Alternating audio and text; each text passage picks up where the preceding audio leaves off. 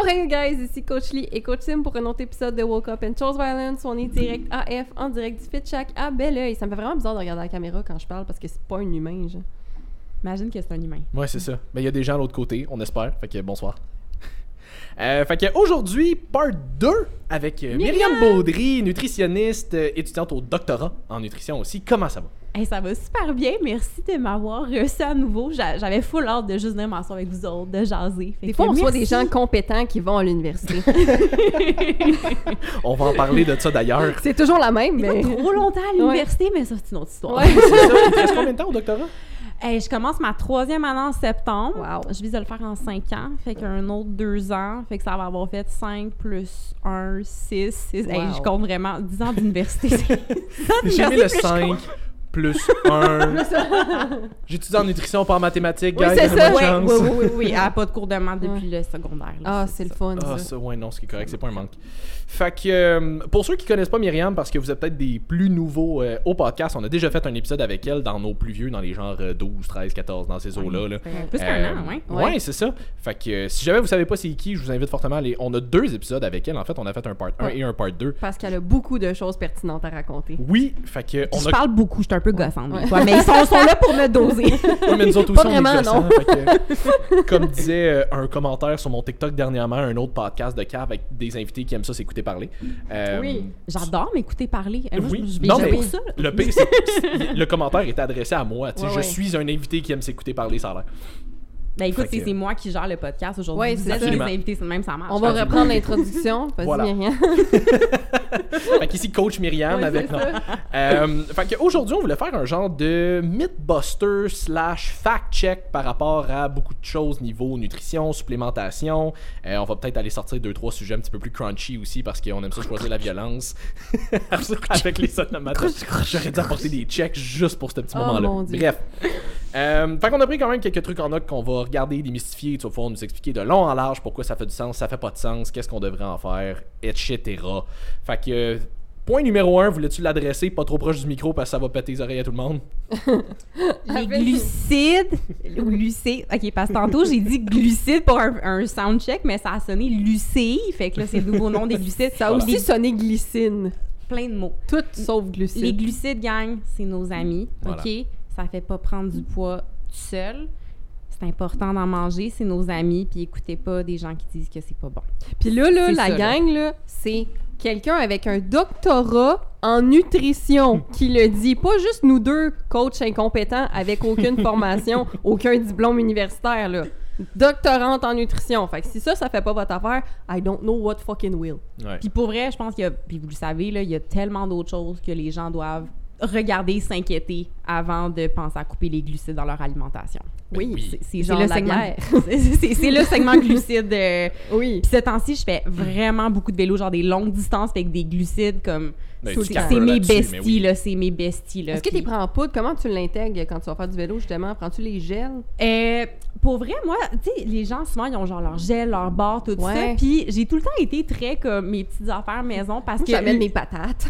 Ben, littéralement, genre, le Pour goût trop sucré me gosse. Fait que là, des fois, moi, ça va être une bouteille avec genre du jus d'orange que je dilue dans l'eau avec du Ok. sel. J'aime beaucoup les dattes, les Ah, jujubes. ouais. Des fois, je me fais des petites galettes maison. tu manges des jujubes?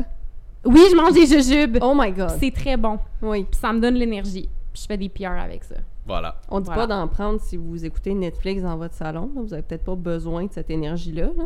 Encore une fois, c'est pas grave d'en manger non plus. Ben oui, Non, c'est correct, c'est bon. Des fois sur le divan, sur le vélo, ça fait du bien. Fait que bref, pour rappel les glucides, nos best chummies. Non, c'est ça, mais c'est parce que je pense que, tu sais, encore une fois, c'est que les gens associent glucides à tout ce qui est sucre raffiné. Ouais. Puis ouais. je veux dire, même là, en tant que tel, tu sais, tant que ta consommation d'énergie totale, tu restes dans un maintien ou un déficit calorique, même si tu consommes un peu de sucre raffiné de temps en temps, tu prendras jamais de poids avec ça. là. Je vous disais cet après-midi, euh, avant qu'on débute, que j'avais donné un atelier à des jeunes euh, au secondaire. Oui. Puis là, je leur ai dit, moi, une des choses qui m'a amené à étudier en nutrition, c'est le fait que, ben, tu sais, on va manger trois fois par jour en moyenne pendant 80 ans de notre vie. Puis là, je leur ai fait faire les maths de 3 fois 65 fois, mettons, 85. Puis on arrivait à 97 000, 93 75 fois qu'on va manger dans notre vie. Fait qu'on s'entend sur toutes ces fois-là.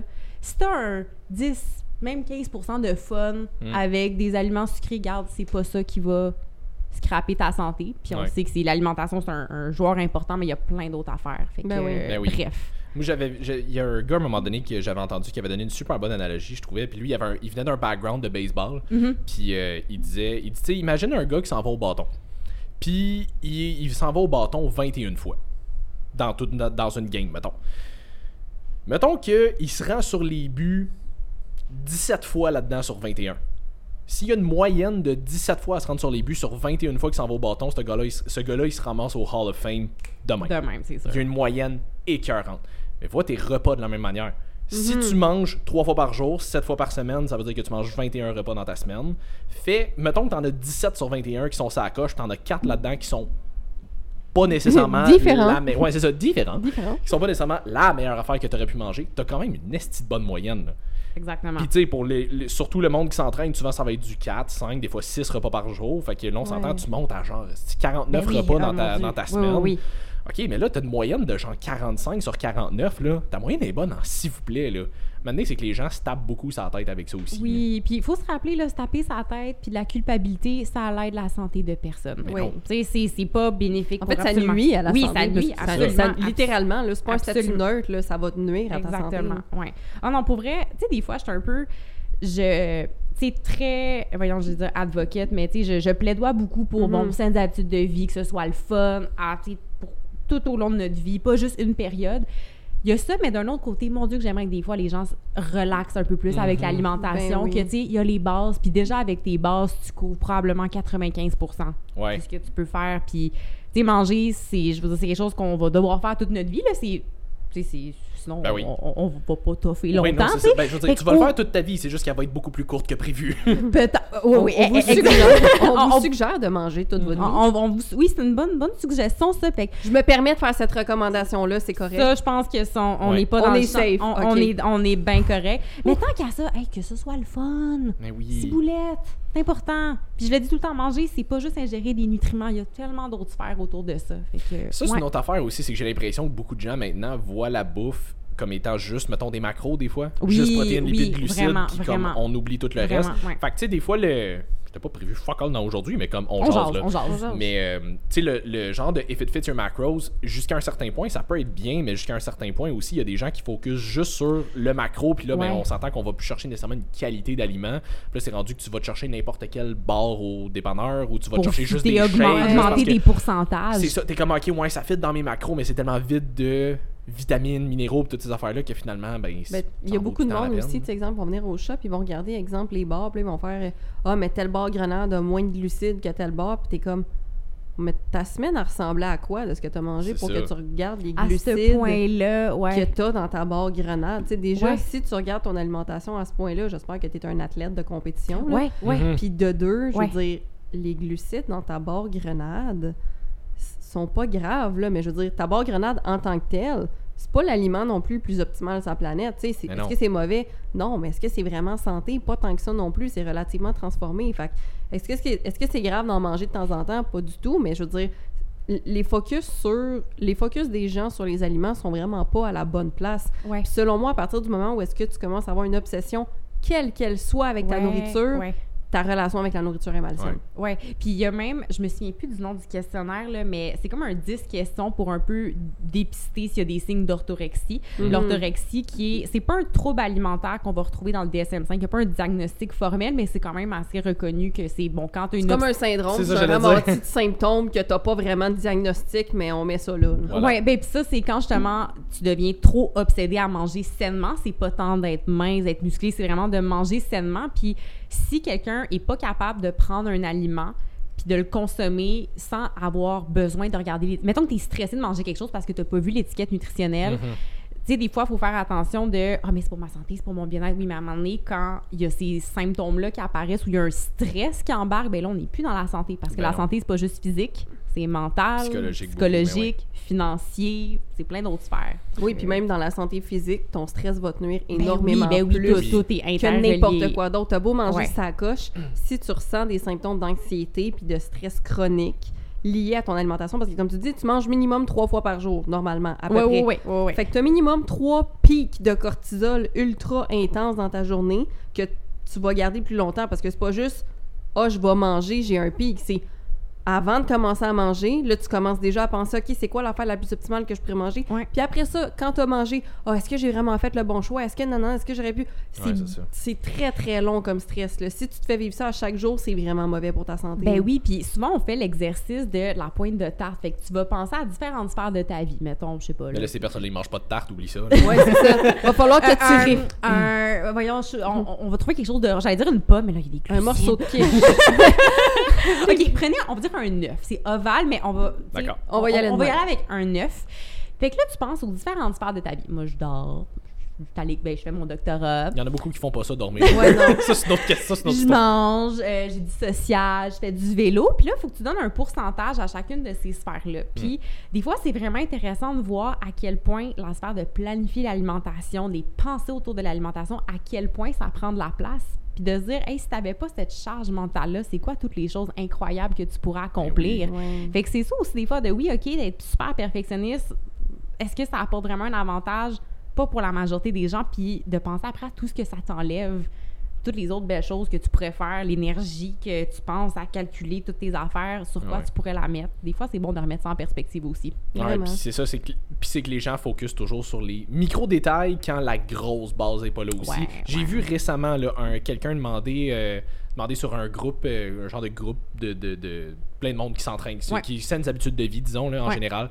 Euh, Il y a, il y a quelqu'un qui avait posté Ah, pour euh, tel pré-workout, c'est quoi quelle quantité de liquide que je devrais aller chercher spécifiquement pour que ça fitte bien? Je serais-tu mieux à 200, 300 millilitres? Là, je suis comme on peut-tu regarder comme tout ta- ton mode de vie en général avant de se concentrer sur quel dosage de millilitres d'eau spécifique Oh, pour ton pré-workout? Je suis comme, Déjà, ton pré-workout, c'est pas le supplément qui va t'apporter le plus de bénéfices dans tout ce que, tout Dans ce que tout tu viens a de nommer. là. non, Ouais. c'est ça. Dans l'échelle de la vie. Fait que Ouais. ça, c'est le bout où justement, tu sais, les gens ont tendance à focuser sur les micro-détails, mais comme la grosse base, là, tu sais, juste sois actif, mange bien Ouais. de façon générale des aliments naturels le plus possible, dors assez et bien, parce que ça te prend les deux quand même. Évidemment, Ouais. ouais. Essaye de diminuer ton stress le plus possible, surtout que tu as une bonne digestion et un mode de vie que tu aimes et que, qui te Ouais. rend bien, puis ça va bien aller. Ton, ton dosage de millilitres de ton pré-workout, il est pas tant important. Là. Puis là, c'est vraiment juste une hypothèse que je lance en l'air, mais tu sais, je me demande si des fois les gens ont pas tendance à aller regarder les micro-détails. Puis, tu sais, mettons, je peux penser moi-même, mettons, là, je, je recommence à faire beaucoup de vélo de route, puis là, j'ai du fun à essayer de Mhm. performer et tout. Puis, des fois, je me surprends aussi à vouloir penser aux micro-détails que je peux aller optimiser sur mon vélo Mhm. avant de penser à la base. Puis, tu sais, des fois, de faire des gros changements sur son sommeil, ses habitudes de vie, ça demande des sacrifices. C'est- C'est un gros changement. Un changement de comportement, c'est pas facile. Ouais. Puis d'aller regarder des micro-détails, je sais pas si ça apporte un sentiment de contrôle puis de sentir Mhm. que je progresse, je Ouais. fais quelque chose. Je pense que c'est important de se rappeler que hey, c'est normal que le changement ce soit inconfortable. Si toute Mhm. ta vie tu as dormi 5-6 heures, euh, tu as tout le temps mangé à des heures un peu tout croche, tu jamais porté attention à la qualité de ton alimentation, ben c'est normal que ce soit tough. de- C'est Ben des oui. gros morceaux de ta vie à changer. Ouais. Je pense qu'il faut se laisser une chance, mais effectivement que des fois de focuser sur des micro-détails, ça peut entraîner plus de frustration parce qu'on on a l'impression qu'on change de quoi, mais en réalité, on change pas quelque chose. Mais Non, t'apportes- C'est juste une hypothèse que je pitch en l'air, mais ça, ça m'amenait ces, ces réflexions-là. Mais en- t'as- t'as- ouais. Non, vas-y. T'as très raison. Puis l'affaire avec ça, c'est une phrase que je dis souvent à mes clientes, mais c'est sois douce envers toi-même. Oui, Soyez, oui. soyez indulgent envers Ouais. vous-même. On vit tellement dans une société de performance qu'on dirait que Ouais. on- moi, je pense qu'il y a beaucoup de parties du changement que dans plusieurs facteurs va venir, l'inconfort va venir avec le fait de se faire juger aussi, soit par ton entourage, soit par... Fait que déjà, parlez-en pas nécessairement à tout le monde de ce que vous faites dans votre vie, parce que là, exemple, tu vas aller Ça met compter... une pression, ben oui. C'est- Mhm. Ça te met une pression parce que là, exemple, tu vas dire aux gens avec qui tu travailles ou à ta famille ou à tes amis, OK, euh, là, j'ai décidé que je commençais, on va dire, à améliorer mon sommeil. Ben là, tout le monde va tout le temps te demander, ah, puis comment ça va? Fait que c'est sûr que si tu t'es mis la pression d'en parler aux autres, puis que ça va pas bien la première semaine, le deux semaines, le premier mois, peut-être même, tu vas sentir une pression par-dessus ça. Versus si tu l'avais gardé juste pour toi-même, ben c'est beaucoup moins de pression de dire OK, je fais ce petit projet-là pour moi, t'as juste toi avec toi-même. Fait que Mhm. d'arrêter de penser aussi à l'opinion extérieure parce qu'effectivement, les changements dans vos vies vont être probablement la chose la plus inconfortable. Tu sais, pourquoi il y en a qui restent dans des relations pendant aussi longtemps quand ils sont pas bien? Parce que le changement est inconfortable. Pourquoi est-ce qu'il y en a qui savent qu'ils sont pas bien, comment ils sont dans leur poids, mais ça leur prend autant de temps avant d'être capable de commencer à faire des changements parce que pour le cerveau, c'est très, très, très difficile. Plus on vieillit, plus ça devient difficile, puis c'est biologique aussi. C'est pas juste une question de volonté, puis on le répète, puis on le répète encore. Fait que soyez indulgents envers vous-même. Trouvez-vous des trucs pour être capable d'être plus doux envers votre processus? Ouais, ouais. Moi, je me rase habituellement, c'est juste un peu plus doux après. Eh, mais c'est drôle que tu parles euh, de quelque chose de un peu plus doux parce qu'une des analogies que j'aime donner. J'aime que tu flattes ta barbe, imaginaire. Ah oui, ma barbe une Le petit duvet sur le côté, C'est genre, C'est un an que vous m'avez pas vu. Ouais. Ça, ça a poussé. Mais tu sais, des fois, j'aime donner l'analogie de. C'est comme si c'était une, f- une plante, mettons une fleur, là. Puis si tu l'aimes pas, là, si tu la trouves pas belle, puis t'es rough avec, tu vas-tu avoir envie de la mettre au soleil, d'y donner de l'eau, d'en Ben prendre soin? Tu sais, il faut que ce soit. C'est ça, faut se donner un peu d'amour puis de douceur pour être capable de s'accompagner après dans, dans un changement. Ouais, Puis par rapport aux fleurs aussi, un autre dicton que j'aime beaucoup, ben dicton, analogie, appelez ça comme vous voulez, je sais pas. Euh, exemple, tu de faire pousser une fleur. Si ta fleur pousse pas, est-ce que tu vas blâmer la fleur ou tu vas blâmer l'environnement dans lequel la fleur est? C'est bon, ça. Ouais, ouais, c'est Ouais. très bon, ça. Vous avez pas toujours besoin Ouais. de penser. Tu sais, oui, vous Petite prenez. fleur de cul! Ouais, Non. c'est ça. Fleur! Elle veut pas pousser, la crise! Mais c'est ça, tu sais. Fait que c'est sûr que si vous n'êtes pas dans le bon environnement, que vous vous donnez pas de chance, vous vous aidez pas à grandir puis à. Ouais. à- à- c'est quoi l'autre mot? Pousser comme une fleur. Oui, c'est euh, ça, ouais. tu sais. J'ai comme flourish, mais À fleurir. à fleurir, c'est ça. voilà. C'est ça. Fleurisser. Plus tu fleuris, t'apportes des abeilles. C'est ça, qui bzzz. pollinise. J'arrête avec les Puis là, pour aucune raison, tu te ramasses avec du miel chez vous. C'est ça. cœur, hein? Puis là, faites-toi en pas, même s'il y a du sucre dans le miel, c'est vraiment bon. Puis là, on on C'est fait que les glucides, c'est bon. Tu vu, tout est dans tout. Mais là, je vais revenir à un point que tu as Oui. dit aussi, parce que durant tes, euh, tes rides de vélo, tu me dis que tu as tendance à avoir des, des carbs avec toi, genre du jus d'orange mélangé avec de l'eau et du sel. On peut-tu Oui, revenir sur le oui. cas du sodium, s'il Oui, vous plaît? oui, oui. Oh Parce mon que Dieu, aussi, c'est une autre affaire que ça a l'air d'être comme le démon, là. Ouais, Hey, c'est drôle, j'entends les deux. Moi, autant que le sodium, c'est le démon, que des fois, des gens sont comme à 5 grammes de sel Ah par ouais, jour. Ouais, non, j'entends vraiment les, les deux. Ah, tu vois, j'ai jamais entendu, moi, le 5 grammes de sel Ah, par non, jour. non, moi, ça, c'est un des d'autres. Ça doit être dans le- plus dans la performance, entre guillemets, là. Hey, même pas. Je Non? pense Même que j'ai pas? déjà, j'ai déjà entendu des conneries, genre pour la. euh, excusez, je m'excuse si quelqu'un pense ça, là, je vais pas insulter personne. C'est de la maths! Mais euh, Des genre pour conneries. La, la longévité ou des affaires de même. Puis là, j'étais comme, hey, ou la rationnelle, s'il vous plaît. Euh, Mais, mais, ouais. ça part de où, mettons? On peut-tu élaborer un peu sur le sodium? Qu'est-ce qui pourrait être la source de c'est vraiment, vraiment pas bon, puis la source de c'est vraiment, vraiment trop bon? Ben, le, c'est vrai- de- ben, le c'est vraiment trop bon de ce que j'ai compris de la rationnelle, c'est que ça part que le sodium, c'est un électrolyte, je veux dire, qu'on a Oui. dans notre corps qui est essentiel pour Mhm. l'influx nerveux, un paquet de fonctions. Fait que, tu sais, c'est un peu la vieille pensée de, de more the merrier. Fait que plus tu manges de sel, plus tu as de sodium qui font tout, tout ce que ça doit faire dans le corps. Fait que je crois que c'était ça.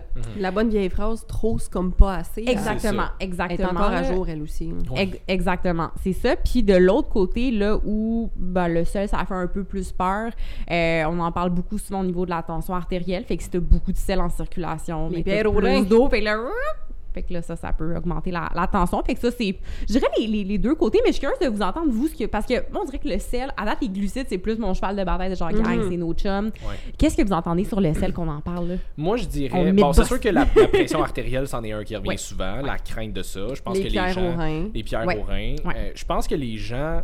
C'est que les gens ont souvent entendu que dans des cas de pression artérielle élevée, il fallait diminuer la consommation de sodium. Mm. Fait que les gens ont, ont associé le fait que. Dans les cas de pression artérielle élevée, il faut baisser le sodium, donc le sodium cause la pression, La- des ouais. hautes pressions Cause, artérielles. ouais, c'est comme c'est le lien qui se fait, c'est ça qu'il faut essayer de démystifier. Euh, J'ai eu quand même plusieurs clients qui m'ont dit que consommaient pratiquement, ben, ajoutaient pratiquement aucun sel à leur, euh, à leur cuisine. Ouais. C'est drôle parce que j'en ai beaucoup que That's sad. Ouais. C'est drôle parce que j'en ai beaucoup que au début, mettons, je regarde dans leur check-in leur digestion constipée souvent. Là, je suis. Une des questions que je pose souvent, est-ce que tu sales ta bouffe des fois? Là, ils sont comme, non, moi je sale absolument rien. Je suis comme, essaye juste un petit peu. Mets un petit peu de sel dans ta bouffe, Juste tu vas voir. tip. Puis, Juste Oui, un absolument. petit, le, tu sais, Juste- le- ouais, ouais, c'est Ah, ça, à la Salt Bae, là, c'est là, ça. c'est là. ça, le- Fait Le que- gros moton de. C'est ça. fait que euh, je leur dis, tu sais, essaye juste de saler ta bouffe un petit peu, puis tu vas voir. La semaine d'après, ah, c'est drôle, je vais à la selle maintenant. C'est weird, hein? surprise. Mais oui! Mais c'est drôle parce que souvent les gens vont avoir peur du sel, puis à la limite, tu sais, celui qu'on ajoute, qu'on sale notre bouffe ou dans notre cuisine, c'est celui qui est quand même bénéfique. C'est ça. Le sel de table, il contient de l'iode, puis l'iode, c'est un minéral qu'on retrouve pas dans tant d'aliments que ça, puis qui est Mhm. vraiment important pour les fonctions thyroïdiennes. Puis Mm. pour cette raison-là, euh, c'est pourquoi au, au Canada, en Amérique du Nord aussi, je crois, c'est obligatoire qu'il soit enrichi en iode, alors que on consomme souvent beaucoup, beaucoup de sel dans De l'alimentation, table.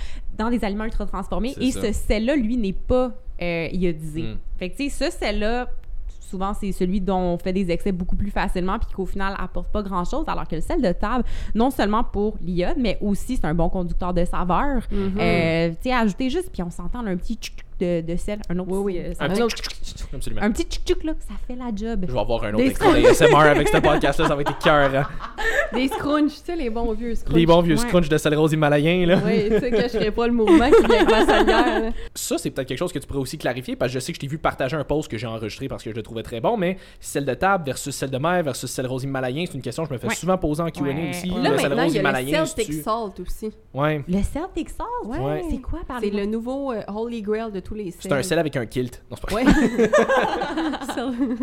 c'est fait par un druide dans une forêt. OK, un chaman, Ouais, là, il ouais. a son sel Absolument. spécial et tout. Ben, Ouais. tu sais, je peux répondre sel de mer, sel himalayen versus sel de terre, parce que ça, c'est- c'est parce que ça, Ça, c'est c'est ceux connu. que, Les que- classiques, là, que- c'est ça. que je connais bien.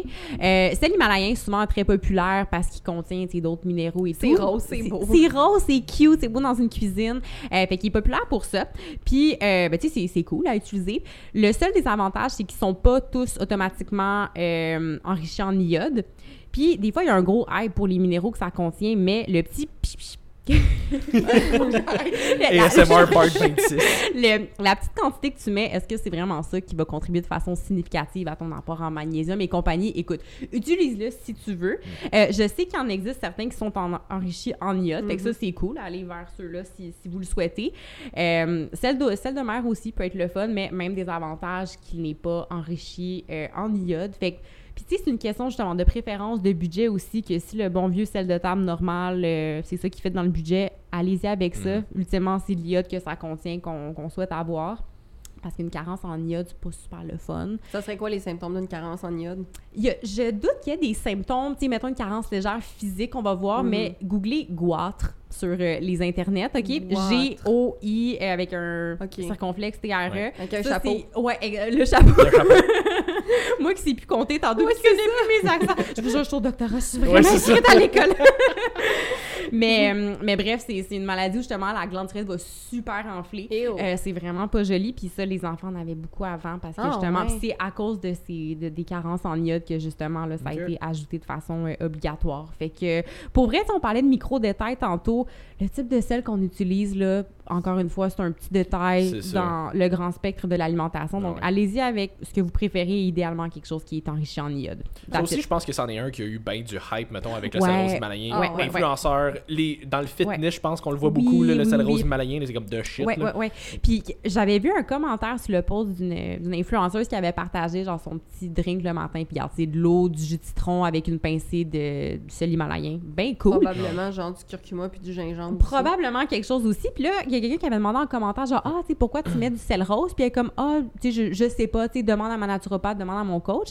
Puis, tu sais, j'ai comme trouvé ça intéressant de, gang, quand les gens vous font des recommandations, ayez pas peur de demander pourquoi, de Ouais. comprendre.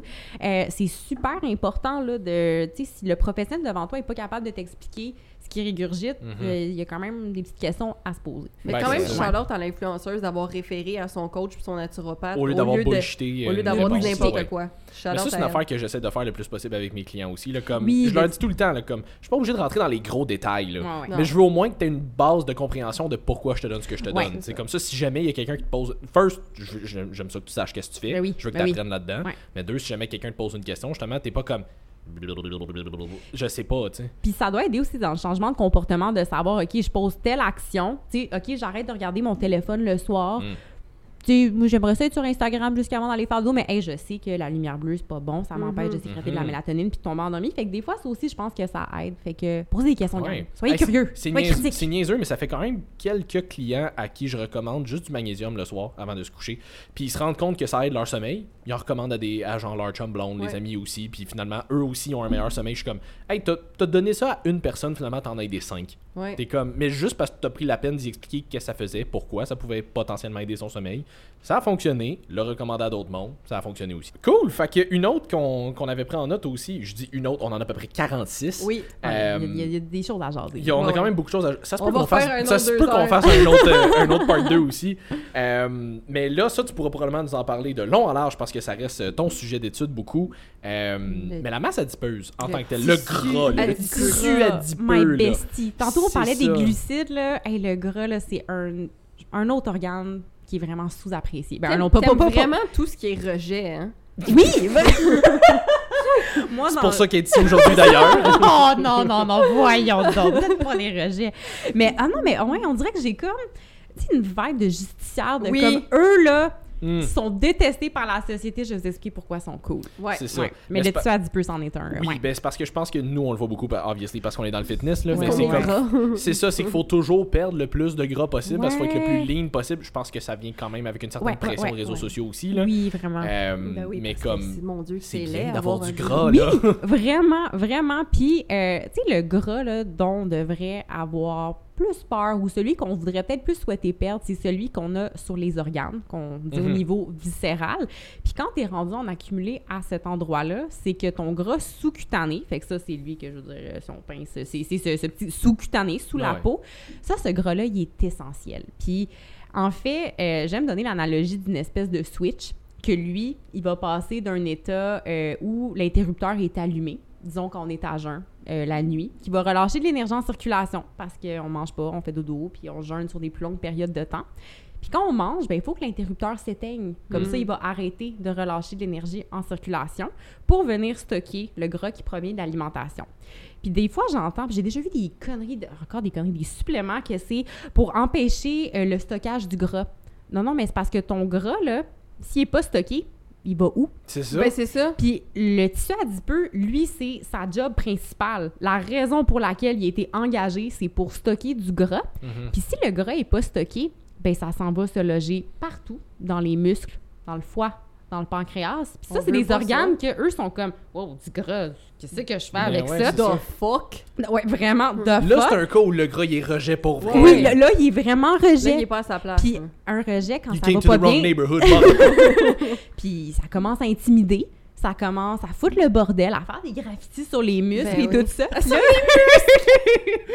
ça, on appelle ça des tatous. Oui, c'est ça, ce qui fait en sorte que là, mais les organes sont plus capables de fonctionner adéquatement. Hmm. Puis des fois, les gens parlent de mon insuline, résistance à l'insuline, mais quand on a du gras qui s'accumule à des endroits où ça devrait pas, comme les muscles, le foie, mais là, c'est là où est-ce qu'on peut avoir une résistance à l'insuline qui s'installe. Fait qu'avoir du gras, puis surtout un gras qui est fonctionnel, que le petit interrupteur, il fait sa job, qu'il n'y a pas de panne de courant, c'est vraiment, vraiment essentiel pour une bonne santé. Mhm. Parce que sinon, c'est pas juste un organe qui fonctionne pas. Quand le tissu adipeux, il est pas content, lui, il va vraiment foutre le bordel tout partout. Puis, euh, j'avais déjà entendu l'expression, ça m'avait fait rire. C'est comme en, immobilier, ce qui est vraiment important, c'est la localisation. Où est-ce que Oui. tu es situé? Exactement? Donc, euh, le gras sous-cutané, notre bestie. Et Mm. encore plus, euh, puis je sais pas, Lis, euh, dans tes... euh, Lis, mon Dieu, je t'ai-tu appelé Coach Lis? Je pense que je suis habituée avec ça. Jess, comment tu préfères que je t'appelle? Lis, c'est parfait. Lis, ok, excuse, j'ai comme eu une hésitation. Je préfère que tu m'appelles au 514. Mais quand j'étais jeune, c'était Jess tout le temps. Oui, mais parce en que Sim, vieillissant, c'est devenu Lis. ouais. OK, parce que Moi, Sim, tantôt, il, il a dit ça. Jess, fait que là, mon cerveau, il a comme 5 plus 1. Mon prénom euh, pour tout le monde, c'est Jessie Lee, si vous le saviez pas. Oui, c'est ça. Parce qu'il y a des gens qui se demandent encore euh, c'est quoi mon nom. Mais je suis curieuse, t'as peut-être plus de clientes, de clientes femmes que c'est moi, en tout cas, pe- peut-être pas, mais des fois, j'ai l'impression que les femmes, le gras qu'on a au niveau des cuisses, c'est comme, ah, mais je peux le perdre, c'est le mal aimé. Surtout entre le, le dedans des ouais, cuisses. ouais, Ouais. Et pourtant, ce gras-là, c'est celui qui est le plus bénéfique pour la santé. Ah ouais, Puis hein? même, ouais, le gras, à cet Attends, endroit... veux-tu le répéter Oui. Tranquillement pour les femmes qui nous écoutent, the s'il vous plaît? Je vais essayer de penser à un son ASMR pour Ouais. ça. Euh, mais le gras qu'on a au niveau... On fait la dinde pour ce segment-là. le gras au niveau des cuisses, des hanches, c'est le plus bénéfique pour la santé. Hmm. Puis même, là, on parlait d'expliquer le pourquoi. Le gras, à cet endroit-là, va sécréter une petite molécule qui s'appelle l'adiponectine, qui est sécrétée juste par le tissu adipeux. Ça, ça Et là, ça, c'est Scrabble. exclusivité, c'est est juste sécrétée par le tissu adipeux, puis elle, elle a plein d'effets bénéfiques, notamment d'améliorer la sensibilité à l'insuline. Puis, Mm. euh, souvent, les femmes, quand tu compares euh, des populations d'hommes et femmes, vont avoir une meilleure sensibilité à l'insuline que les hommes. Puis Ouais. des fois, on est comme, ah, parce que, me semble, les hommes ont plus de masse maigre, de masse musculaire qui est bon, mais mm, mm, les femmes ont plus de gras, plus d'adiponectine, et c'est une des choses qui explique pourquoi les femmes, on est souvent plus sensibles à l'insuline. Damn. Drop Fait que- the mic. Fait que voyez, les filles, c'est pas juste de la merde d'être une fille. Ah Non, mais... Et d'être grasse. Puis pour vrai, personnellement, Au niveau des cuisses. dans ma famille, on accumule plus le gros niveau des cuisses. Puis je me souviens être ado puis être comme, hey, j'aime pas ça, j'ai des grosses cuisses et tout. Puis là, je suis comme, Oui, j'ai les vrai- cuisses. J'ai les best j'ai les cuisses. best cuisses. Fait que non, pour vrai, puis tu sais, de mieux comprendre pourquoi c'est important, je pense que ça peut aider justement dans un processus de changement et d'acceptation aussi. Ben, d'acceptation beaucoup, tu sais, puis surtout pour les filles, justement, parce que c'est vrai qu'on, tu sais, les gars, je vais généraliser beaucoup, mais les gars ont souvent plus de facilité à s'accepter un petit peu plus fluffy, mettons, tu sais, je dis pas hy- hyper gras, mais ils, ont, ils tolèrent mieux le flou que nous autres. Généralement. Généralement, il y a des exceptions dans ouais. tout, garochez-moi pas des roches, mais On dirait pas quoi faire.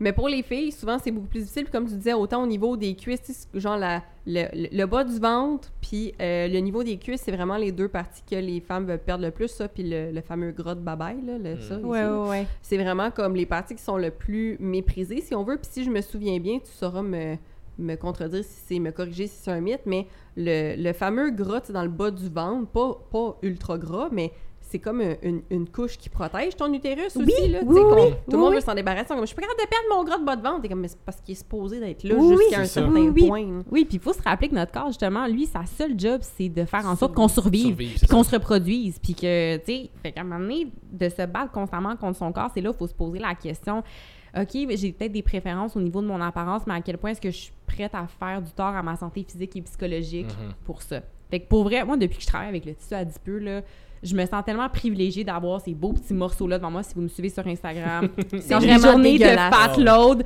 je publie toujours une belle petite photo de mes beaux petits lobules parce que mon Dieu que je les aime, ils sont tellement merveilleux. Puis en tout cas, puis tu sais, de se dire, hey, en ce moment là, mon gras il est genre, ok là, ok, elle est à jeun depuis un petit bout. Ton gars, il a l'air d'être en train de flotter dans la piscine. Chill! Mais pour vrai, tu sais, de comprendre comment ces tissus-là fonctionnent, je trouve que c'est c'est fascinant. Parce que Ouais. c'est un tissu aussi, c'est un organisme vivant, le tissu adipeux. Oui, oui. Ah ouais. Mm. Puis il y a l'adipocyte, qui est la cellule qui va stocker le gras, mais il n'y a pas juste ça. là. L'adipocyte, il y a plein d'amis. Il y a des cellules immunitaires, des cellules endothéliales, euh, il y a des Peut-être euh, cellules... endothélial, c'est quoi? Endothéliales, c'est c'est des cellules, en fait, que leur job, c'est d'être comme de composer le, le tissu. Fait que grosso modo, c'est comme des petits blocs de, de construction. Des Legos. Des Legos! OK. Oui, exactement. Puis le tissu adipeux, autre Il y avait tellement d'enjeux là-dedans. des Legos! Des Legos! Là, je comprends! Puis un autre fun fact, le tissu adipeux, c'est aussi le plus grand réservoir de cellules souches. Des cellules souches, là, c'est cool. Ça, là, ça sort du... du- ben, pas ça sort du corps, mais ça s'en va en circulation et ça se différencie en n'importe quelle autre cellule. Hmm. C'est vraiment chouette. Fait que- non, mais puis... Dis-moi. Mais il y a des chercheurs qui s'intéressent justement à, OK, je vais prendre des cellules souches, puis je vais essayer de reconstituer, je sais pas, une rétine d'œil, Mais euh, recomposer de la tu peux, peau. Tu peux Ouais. legit comme créer un autre humain avec ça. là. Littéralement. Fait que Ouais. les cellules souches, c'est super cool. Puis c'est qui le dude qui en a le plus? Le tissu adipeux. Fait que c'est ça. Bref. Shout out au tissu adipeux. Shout out Shout out au tissu. J'avais euh, deux points que je voulais faire par rapport à ça, puis j'ai oublié le deuxième, fait que je vais commencer par le premier. C'était une Euh, idée, Simon. mais le- sur lequel tu pourrais peut-être élaborer un petit peu parce qu'on a parlé des carbs tantôt. Là, Ouais. on parle un peu plus du tissu adipeux. Puis J'ai entendu quand même plusieurs fois que dans le tissu adipeux, le tissu adipeux est composé, je pense, à 98% vraiment de gras. Il y a juste comme un 2% ish qui provient de carbs, actually. Ah, tu veux, OK, je- en termes de. ouais, en termes de, de- stockage. OK, excuse. en, en- en termes de stockage, parce que ça. en termes de composition, les adipocytes, c'est genre 25 mais c'est comme 90 du volume, puis les autres cellules, c'est comme 75 ouais, et ouais, tout. c'est ça. Mais j'ai Pour pas les. 75% de quoi? De gras? Euh, c'est 25% de gras, OK. comme en termes de non, mettons que tu les comptes une à une. Peut-être ouais. pas ça, c'est un petit peu long. 25% de gras, puis 75% c'est les cellules immunitaires, cellules souches, cellules endothéliales, mais en termes de volume, Ouais, d'espace, là, le gras, lui, il prend toute la place. C'est. Il own the place. C'est le Big Ça Papa. explique beaucoup aussi pourquoi, exemple, euh, les filles et les gars en prep, à quel point c'est pas santé d'être aussi lean. Ouais. Mhm. Ouais. Puis, tu sais, vous saurez le, le- me le dire euh, mieux que moi, je le sais, mais quand vous accompagnez des athlètes à des pourcentages de gras super bas, c'est pas pour 12 mois par année, là. Non. C'est Non, pour non, non, un, non, c'est non, pour un événement, puis... Euh, on se ouais. prépare d'avance le plus possible, comme ça on a du jeu. Puis Ouais. une fois que la, la date est passée, on revient de bord, là, on Oui, monte, oui, là, on reste pas là. là. C'est ça, parce que tu as dit peu, là, il veut des amis. Ouais, ouais. Ben oui.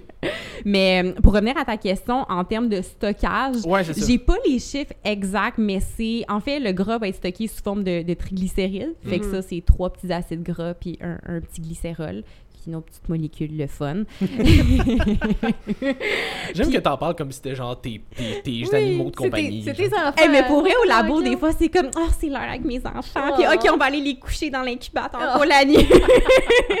mais en fait, oui, c'est majoritairement euh, du gras. Puis, ouais, je pourrais, je veux pas dire de conneries, là, fait que je te sortirai pas un chiffre, mais c'est vraiment majoritairement euh, du gras sous forme de triglycérides, qui est la forme de stockage euh, par excellence. Mais c'est ça, fait que tu pourras encore une fois me corriger si jamais je suis dans le champ. Euh, J'habite dans un champ, ça se peut. Mais, euh, tu sais. de maïs, soya. Oui, maïs beaucoup. Maïs beaucoup. Euh, ça va être excellent. Euh, mais c'est ça, tu sais, c'est parce que les gens, quand on parle de carbs, mettons, de consommation élevée de carbs, les gens associent Ouais. ça à je vais prendre du poids automatiquement. Ouais. Mais ce que les. Tu sais, mettons, on entend souvent que. Ça, c'est une affaire que j'entends beaucoup de fitfluencer. Je vais vraiment dire fitfluencer parce Ah, que c'est ça. bon comme terme, j'aime ça. merci. Fitfluencer. Euh, mais tu sais, mettons, quand tu consommes pas de glucides, tu vas plus facilement aller puiser dans tes réserves de gras parce que ben là, c'est comme vu que t'as pas comme un spike de, de glycémie, là, tu vas pouvoir aller puiser dans tes Ouais. réserves de gras plus facilement. Oui, c'est vrai, mais tu vas stocker plus de gras aussi parce que c'est ça que ta- à la ta- place. Exactement. Fait ultimement, tu perdras pas plus de gras en termes de composition corporelle si mettons t'es keto versus si t'es high Ouais. carb. Mais à l'inverse, si t'es high carb, tu vas brûler moins de gras, mais tu vas moins en stocker aussi parce que t'en consommes moins. Exactement. Oui, Fait- non, non, tout, tout à fait. Puis même, ça a été étudié à maintes et maintes reprises, puis pas des études boba, j'ai des Non, super bonnes études de qualité. Puis au bout de 12 mois, quand tu vois des études de perte de poids où ils ont euh, regardé à quantité de calories égale, où est-ce que là, tu tout est super bien tracké, diète riche en glucides, faible en gras ou diète riche en gras, faible en glucides, c'est c'est incroyable, c'est la même ligne qui se suit. Mhm. Les deux vont descendre, puis après 12 mois, il n'y a aucune différence entre les deux. Puis euh, au niveau de la santé, le fait de consommer souvent plus de gras, des gras au niveau de l'alimentation, il y a bon, ce qu'on appelle les bons gras, monoïns, polyinsaturés, ce qu'on a dans le saumon, les noix, l'huile d'olive et compagnie, euh, c'est qui sont bons pour la santé. Mais tu as aussi les gras saturés, euh, Mm. qui, eux, sont un petit peu moins le fun pour d'autres choses. Puis pour atteindre des quantités de gras si élevées, tu comme pas tant le choix à m'amener d'avoir des sources de gras saturés, ou du moins, c'est très difficile d'atteindre ce que tu es supposé atteindre avec ça. Donc, OK, oui, ta perte de poids va être identique à Mhm. ce que tu aurais eu avec une diète normale ou disons plus faible en gras, un peu plus plus riche en glucides, puis en plus tu vas apporter des désavantages au niveau de ta santé. Mm. Fait que puis même là on parle de poids purement là, mais même en termes de paramètres métaboliques, ce qui est ultimement ce qui fait plus de différence, Mhm. il y a vraiment pas beaucoup de différence. Puis euh, souvent les diètes plus faibles en glucides de par leur contenu plus élevé en gras saturé vont augmenter le LDL cholestérol. Mm. Fait que le, le petit tannant le transporteur qui va domper du cholestérol un Lui peu partout sur merde, euh, les tissus là. Exactement là. Fait ouais. Vous irez écouter le premier podcast pour euh, le H- LDL. Les bateaux! Les bateaux. Les bateaux, oui! C'était vraiment bon. C'était excellent. Mais pour vrai, l'analogie est très bonne, ça nous Ouais. aide beaucoup à comprendre. Ouais. Mais. euh, Oh, vas-y. Train de Oh. penser, j'étais en train de penser Un à un son de bateau. Euh, est-ce que- Moi, je suis le bateau qui C'est un arrive gros bateau. Moi, je faisais genre Oui, c'est ça. plouche, plouche, mais Plouche, un bateau qui plouche, plouche, c'est plus Toi, comme tu un petit poisson. patoses à plus côté. qu'autre chose, c'est ça? Myriam en arrière du bateau. Là, Moi, je suis en mode pédale. ouais, Ouais, c'est ça. Mais je pense que j'avais vu aussi dans ces. Au moins une étude, je pense, qui démontrait ça, probablement même plus, mais que, tu sais, dans les diètes, que ce soit high carb, low fat ou euh, high fat, low carb, je pense que ce qui fonctionnait le plus, c'était juste la diète à laquelle les gens adhéraient le plus. Exactement, ouais. Fait en tant Ouais. que tel, que tu sois un ou l'autre, va juste chercher celle qui fait le plus avec toi. Exactement, Celle avec laquelle tu as le plus de facilité de rester, Ouais. Et par diète, on veut dire alimentation. Oui, c'est Oui, ça. oui, oui. Puis tu sais, tu parlais tantôt de gens qui ont des problèmes de digestion. Quelqu'un justement qui a une digestion qui est un peu plus touchy, d'aller vers une diète qui est faible en glucides où tu vas beaucoup couper sur les fibres et ce genre de choses-là qui aident beaucoup, ben c'est peut-être pas idéal où là tu as plus de gras, qui fait en sorte que tu as une vidange gastrique qui est un peu plus lente puis que c'est plus difficile. Euh, c'est toutes des choses à considérer aussi. Fait que ultimement, la meilleure alimentation, c'est celle que tu vas être capable de garder toute ta vie, avec laquelle tu vas être bien, en santé, puis que ça va être le fun. Ouais, Voilà. partez. Puis par rapport aussi au, euh, au tissu adipeux. J'ai fait le tour. oui, c'est ça. C'était le moment du podcast. Euh, tant qu'on j'espère qu'on n'a pas causé d'accident si quelqu'un l'écoute en chant.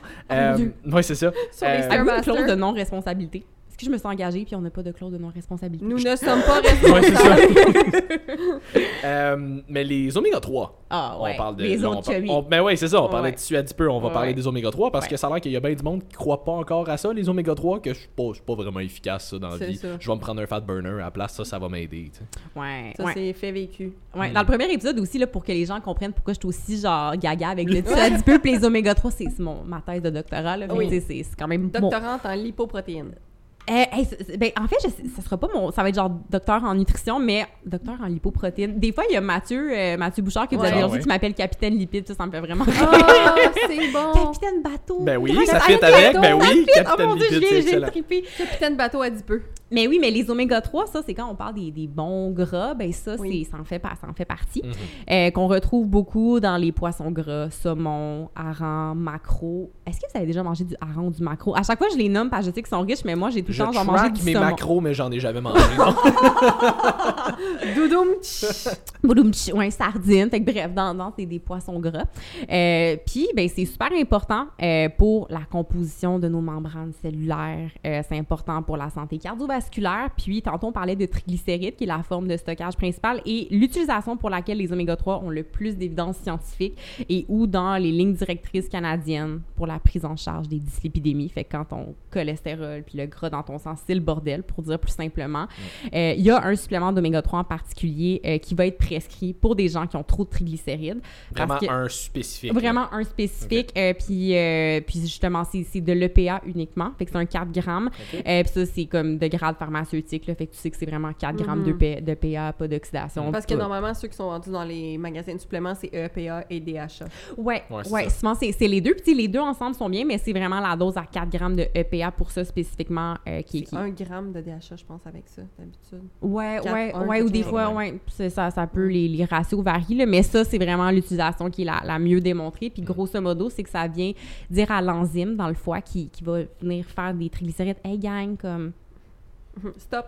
Time's up, on arrête. ça. Fait que grosso modo, c'est de même que ça Puis fonctionne. je sais qu'il y a des il y a différents types pas nécessairement différents types d'oméga 3 mais différents types de ratios EPA DHA qui vont avoir Ouais. certains bénéfices différents aussi là. Ouais. je sais qu'il y en a qui c'est plus mettons pour l'humeur ou euh, des, des trucs ça, comme ça. pour là. vrai, là, puis depuis qu'on s'est vu la dernière fois, je me suis tapé mon examen prédoctoral, euh, examen de synthèse où j'ai genre juste bouffé des articles scientifiques, ben pas J'ai littéralement. juste bouffé des J'ai j'ai- j'ai juste genre, bouffé du papier euh, ou, mon- ou mon, mes PDF de mon ordi, euh, Ouais. tout dépendant de la préférence. Et à cause de toi maintenant les castors ont plus de bouffe.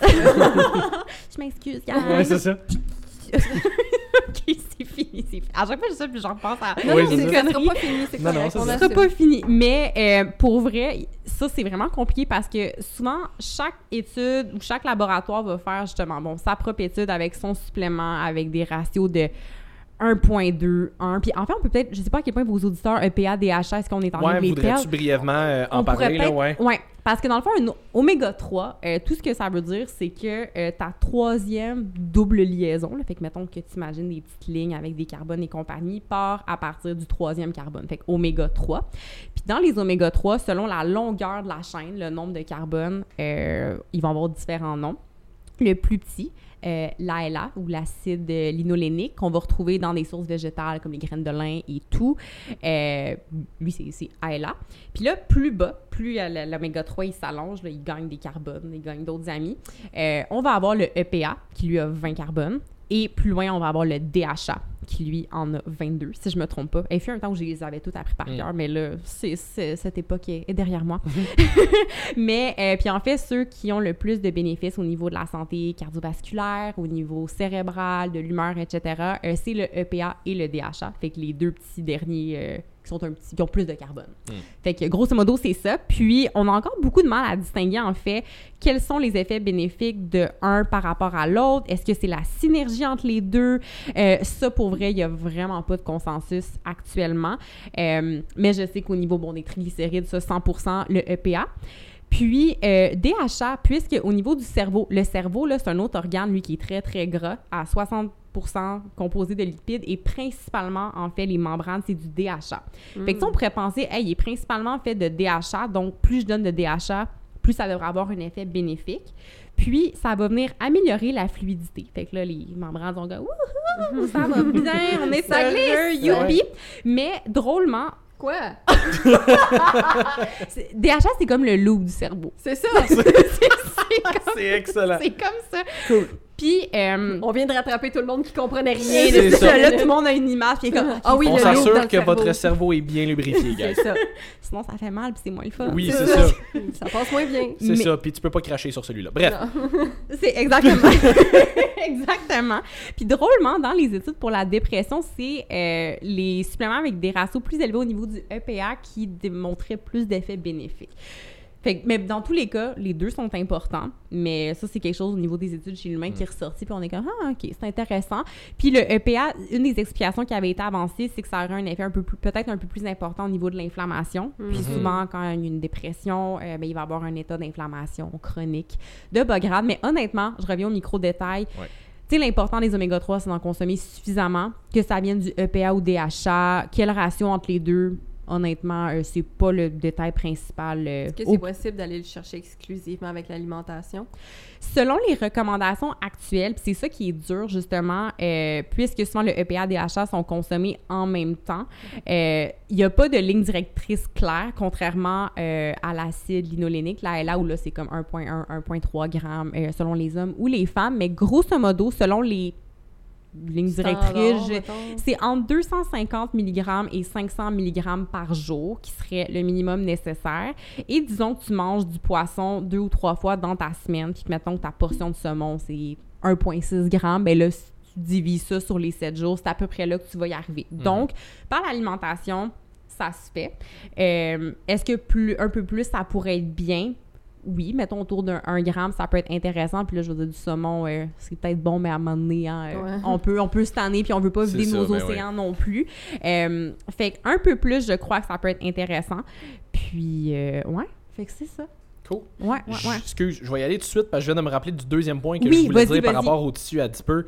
Euh, ça, je pense que c'est une affaire aussi qui est, je veux pas dire con- controversée, mais qui, qui, qui va quand même avoir des clans forts des deux côtés, disons. Là. Ouais, c'est ça. On, on rentre dans le crunchy. Fais juste rajouter ish à la fin de ton mot, si c'est correct. Controversé ish. ish. Ouais. Euh, je pense que, tu sais, quand on, on parle de perte de poids, quelqu'un qui aurait un surpoids, qui voudrait en perdre, on parle, on va, y- on va pouvoir revenir là-dessus aussi tantôt, euh, mais on parle souvent qu'on veut travailler sur toutes les habitudes de vie parce que c'est ça qui a fait en sorte que tu es dans la situation dans laquelle tu es actuellement. Mais il y a quand même plusieurs études qui démontreraient que en, juste en perdant du actual gras, même si les habitudes de vie n'étaient pas nécessairement sur la coche, pour les habitudes de vie qui ont mené à la perte de gras n'étaient pas nécessairement sur la coche, il y a quand même des marqueurs de santé qui s'améliorent. Oui, ben si tu perds en fait. Oh, excuse, vas-y, t'as Non, non, ben c'était plus ça. ça. C'était là-dessus que je tenais justement. Ouais. Fait oui, c'est sûr qu'on veut travailler les habitudes de vie parce que c'est ce qui ouais. va être soutenable, c'est ce qui, dans la majorité des cas, va Ouais. faire en sorte que tu vas avoir des meilleurs marqueurs de santé. Mais dans des cas de grand surpoids, si on perd du gras, même si on n'avait pas nécessairement des, des bonnes habitudes de vie, je suis pas mal sûr que tu es familière avec l'étude du professeur à quelque part qui a mangé juste des Twinkies puis des whatever pendant comme 21 jours puis qui a quand même perdu pas mal de poids. Là. Oui, oui. Mais euh, c'est ça, tu sais, si, même si les habitudes de vie sont pas nécessairement sa coche, le fait de perdre du gras peut améliorer les marqueurs de santé pareil. Ouais. Puis en fait, une des raisons euh, qui, qui va se produire à l'âge adulte, quand on perd du poids, euh, puis là, je reviens à nos amis les adipocytes qui vont stocker, c'est l'adipocyte qui rapetisse. Mm. Donc, dans le fond, notre nombre de cellules euh, à partir de l'âge adulte demeure très, très stable. Fait que quand on perd ou on gagne du poids, c'est juste que l'adipocyte, c'est comme un ballon qui gonfle et Mhm. dégonfle. Puis, une des choses qui va se produire lorsqu'il y a un gain de poids euh, important ou, euh, c'est ça, juste est soutenu au cours de la vie, c'est que là, l'adipocyte, il gonfle, il gonfle. Puis, quand il va gonfler, bien, il y a besoin de plus de tissu. Il faut que les vaisseaux sanguins puissent se faufiler pour être capable de l'appro- de l'approvisionner. Puis, si ça, ça se fait pas bien, mais ça vient créer ce qu'on appelle de l'hypoxie. Fait que là, le petit adipocyte, il est comme Ah! Exactement. Fait que c'est une des choses qui va se produire. Puis là, quand ça grossit aussi, ben, il y a un recrutement. Le système d'heure, il est comme Allô, comme faut que je vienne aider, ce qui peut venir créer de l'inflammation. Et aussi, euh, j'avais déjà vu ça pour l'insuline, puis je trouvais ça super intéressant, mais le fait que l'adipocyte grossisse, ça peut venir déformer le récepteur pour l'insuline. Là, l'insuline, elle arrive, puis là, elle est comme, wow, genre, mon spot de parking, Ouais, il c'est il y a, ça. il y a plus l'air pareil. Tout. Donc, même si euh, pour certaines personnes, il n'y a pas un changement d'habitude de vie, le fait de perdre du poids rapidement, ça va faire en sorte que l'adipocyte, youp, il y a comme un stress qui métabolique qui est retiré. Mhm. Donc là, je vous en parle vraiment au niveau moléculaire, mais dans tous les cas, gang, genre changer les habitudes de vie. Ouais, Même ouais, si ouais. l'adiposite bouge pas, le fait de changer les habitudes de vie, ça va être vraiment plus important. Mais C'est mettons, physiologiquement, ce serait ce qui se passe qui fait en sorte qu'on pourrait avoir une amélioration C'est des pas une marqueurs. recommandation de manger juste des Twinkies. Non, Non, c'est ça. non, non, Tu sais, non. Je, donne jamais l'exemple de cette étude-là en disant faites ça, ça a fonctionné. Non, Non, c'est jamais non. ça. C'est Non, plus, ça peut, tu sais, juste, faut Oui. garder ça en tête. Je pense que c'est toujours une question de promouvoir des saines habitudes de vie le plus Ouais. possible. Exactement. Juste que des fois, même si t'as pas des habitudes de vie, entre guillemets, sur la coche, Ouais. ish, on va, on va- utiliser le ish de, de tantôt, euh, juste le fait de perdre du gras peut, dans certains cas, quand même, à me- mener à des. Puis tu on va, on va voir ça, mettons, euh, je sais pas si vous avez des questions des fois là-dessus, mais il y a le médicament Ozempic, tu Oui. qui fait beaucoup jaser. Si, oui. Euh, des médicaments Ozempic, euh, ou tu sais, des gens qui vont avoir recours à la chirurgie bariatrique, tu vas avoir une perte de poids qui est super rapide, qui... euh, Puis tu sais, des fois, là, des- j'aime pas le shame qu'il y a autour de ça, parce Mhm. que... Tu sais, moi, personnellement, je veux dire, l'anxiété, ça n'a pas tout le temps été facile. J'ai mon petit 10 mg d'estalopram depuis trois ans. Je suis bien heureuse avec ça. Puis il n'y a personne qui m'écœure. Mais quelqu'un qui a un poids qui devient, qui l'empêche de vivre sa vie, a tout à fait le droit d'avoir recours Ah oui. à ces médicaments-là qui ont été développés. Puis des fois, justement, d'avoir cette petite perte de poids-là au début, mais ça va faire en sorte que, hey, OK, t'es plus capable de bouger, ça va mieux, t'as une amélioration de la qualité de vie. Euh, fait que des fois, il y a comme, je trouve, la stigmatisation des deux côtés. Mhm. Autant euh, du côté du mouvement anti-diète, qu'il y a des côtés auxquels j'adhère beaucoup, mais qui vont être comme, ah, là, médicament, perte de poids, non, non, non. Mm. Mais autant du côté des gens qui sont très, euh, je sais pas, peut-être plus pro, c'est juste avec les habitudes de vie. Non, non, Mm. il y a personne qui devrait se faire chimer là-dessus. Puis ça peut amener à des améliorations au début qui peuvent être le kickstart que tu as besoin Exact. pour euh, changer Mais meilleur. comme on pense- dit toujours, tout a sa place dans un certain contexte. Ouais. Exact. C'est vraiment juste une question de contexte. Si c'est quelqu'un qui veut rien, rien, rien changer, qui, tu veut pas se prendre en main, qui veut rien, qui veut une perte de gras rapide parce qu'elle pense que c'est ça qui va la rendre heureuse Ouais. dans la vie, je suis pas tout à fait pour cette voie facile-là. Ouais. Mais en même temps, comme tu dis, quelqu'un qui veut commencer, qui fait ah, je suis pas trop par commencer, j'ai l'impression que c'est trop une grosse montagne. Fait que je- ça pourrait commencer avec ça. Puis comme tu dis, ça va améliorer ses habitudes de vie. Il va peut-être avoir plus de facilité à aller prendre des marches, plus de facilité. Hey, c'est le fun, je je suis capable de mieux descendre les escaliers. Il va Mhm. peut-être se sentir plus en Plus confiance. confortable faire pour de la- dormir. euh, Exactement, Ouais, ouais. tu sais. Fait que ça Ouais. peut être une, la, la, la pierre qui va faire débouler Ouais. tout le... Puis dans, à l'inverse, on parle beaucoup, bon, tu sais, perte de gras et tout, mais c'est possible de changer ses habitudes de vie, d'avoir des améliorations au niveau de la santé, même s'il n'y a pas de changement sur la balance. Puis il y a Bien des sûr. gens pour qui ça a tellement été une obsession longtemps que de faire genre, hey, la balance, on, on s'en balance. Oui. On, on balance ça au vidange, puis qu'on focus vraiment sur les habitudes de vie, c'est correct aussi. Fait que, Mm. encore une fois, comme vous savez, c'est du cas par cas. You do you, boubou. C'est Yes, ça. you do Je pense que Oh, dans, dans, le cas de, dans le cas de ce médicament-là, c'est que ça devrait, ça devrait être pris conjointement à justement essayer de changer tes habitudes de vie. C'est pas de prendre juste ça, parce qu'on en a parlé un petit peu la semaine passée aussi, mais tu sais, tu peux prendre le médicament et avoir des résultats parce que tu veux pas, ça va couper ton appétit. Fait que Ouais, tu manges ouais, moins, donc tu risques d'avoir une perte Ouais, de poids. ouais. Mais si tu ne changes pas les habitudes qui viennent avec, à un moment donné, ça, ça va plafonner. Là. Oui, exactement. Puis Fait pas juste le poids, mais l'affaire avec ces médicaments-là aussi, c'est qu'il faut qu'ils soient pris à vie parce que Mhm. quand tu arrêtes, souvent le poids recommence Ben à oui. monter. Fait que Mhm. si à un moment donné tu le prends à vie, puis OK, bon, ton poids diminue, mais à un moment donné tu vas plafonner, mais OK, ton poids a diminué, mais tes habitudes de vie vont quand même continuer à venir faire du dommage. Fait que Exact. tant qu'à ça, on le change. Puis, tu sais, j- j'aimerais vraiment ça que, puis bon, je sais des nutritionnistes, il en manque dans le réseau, des kin, il en manque dans le réseau, il en manque tout partout, Mhm. mais euh, tu sais, qu'il y ait une référence de comme, hey, OK, Ozempic, psychologue, physio, nutritionniste, C'est comme un package entraîneur, deal, c'est package ça. deal, Ouais, ouais. exactement, tout est là. Ouais. Ouais. Ça serait vraiment cool. C'est mon- Fait qu'on ouais. peut, on peut déduire aussi que, comme je l'ai mentionné, ma phrase, je pense, qui va être la préférée du podcast, trop, c'est comme pas assez. Fait que Ouais. trop de masse adipeuse, ça peut faire autant de dommages sur ta santé métabolique que Ouais. pas assez de masse Exactement. adipeuse. Ouais, Ouais, ouais, exact. ouais. Fait qu'il y a comme un sweet spot. Exactement. Un, un- un coin sucré. Un coin sucré. Un petit coin huileux. Ouais. un coin lubrifié. Un coin qui- ça va trop loin. C'est ça. Puis là, on parle de, mettons, santé, on parle de, de, de choix optimal, disons. Là. On fait ça, nous autres? On, des fois. OK. Euh, bio versus non bio, mettons. là. Ah, ouais. Ça, c'en est un qui est, qui est encore euh, bien d'actualité. Il y a Ouais. du monde qui c'est genre, faut que tu ailles chercher tout bio. Il y en a d'autres que c'est comme, on s'en fout, ça change rien. Ouais. Tu penses quoi avec ça? Bon. Mettons qu'on Moi, j'aime parle- beaucoup le métal bio. un bio style? un petit arsenic euh, bio là. D'accord. Mais- poursuis. Mais tu sais, souvent le bio, il y a comme différents comme différents angles. Mettons, on peut parler purement pour la santé physique. Il y a le côté environnement, il y a le côté Ouais. éthique. Mettons qu'on parle purement pour la santé. Mhm. C'est pas un podcast politique, là. C'est qui votre parti préféré? Ouais. Ça. Moi, je suis vraiment de droite, ok? Mais, Moi, euh, je connais pas ma droite puis ma gauche. ah, bah, bon. On a failli scraper tout l'équipement de cette, là. Ah, c'était- fait que pour seulement la santé. Fait que pour la santé, mais moi c'est aussi, ça. la droite, la gauche, j'ai Hey, de la en misère. auto, c'est terrible. Ah, moi, c'est en vélo quand c'est moi qui dois qui tire. Puis là, que- là j'ai le GPS, là, faut que je dise, OK, gang, on s'en va à gauche. Puis là, je fais comme, oui, c'est du mauvais sens. Fine. Bref, euh, santé. Oui. Mettons qu'on parle juste de ça. Déjà, à la base, les gens ne consomment pas suffisamment de fruits et légumes. Mhm.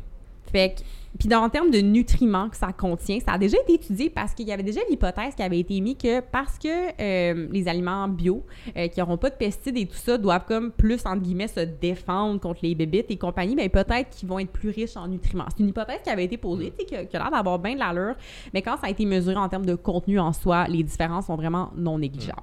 Je pense que toutes les hypothèses sont bonnes, ça fait juste pousser les études, puis Faut juste, ça hypothèse génère réponses, des questions Ben oui. les, les tester. Ça aurait pu, hein. Ouais, Ça- c'est tout ça. à fait. Moi, je ouais. trouvais que c'était vraiment plausible. Puis je- Mais bon, dans... il n'y a pas de différence. Fait que mettons qu'on regarde OK, vitamines, minéraux, euh, fibres et compagnie, c'est pareil entre bio, pas bio.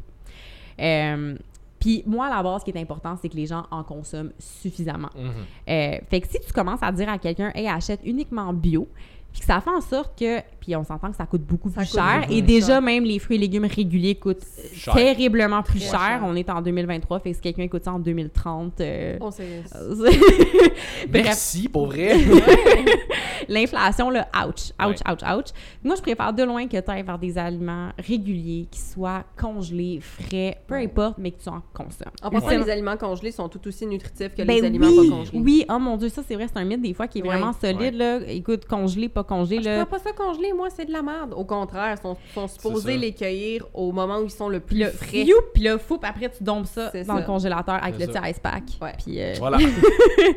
fait que pour nu- contenu en nutriments, on est tigidou.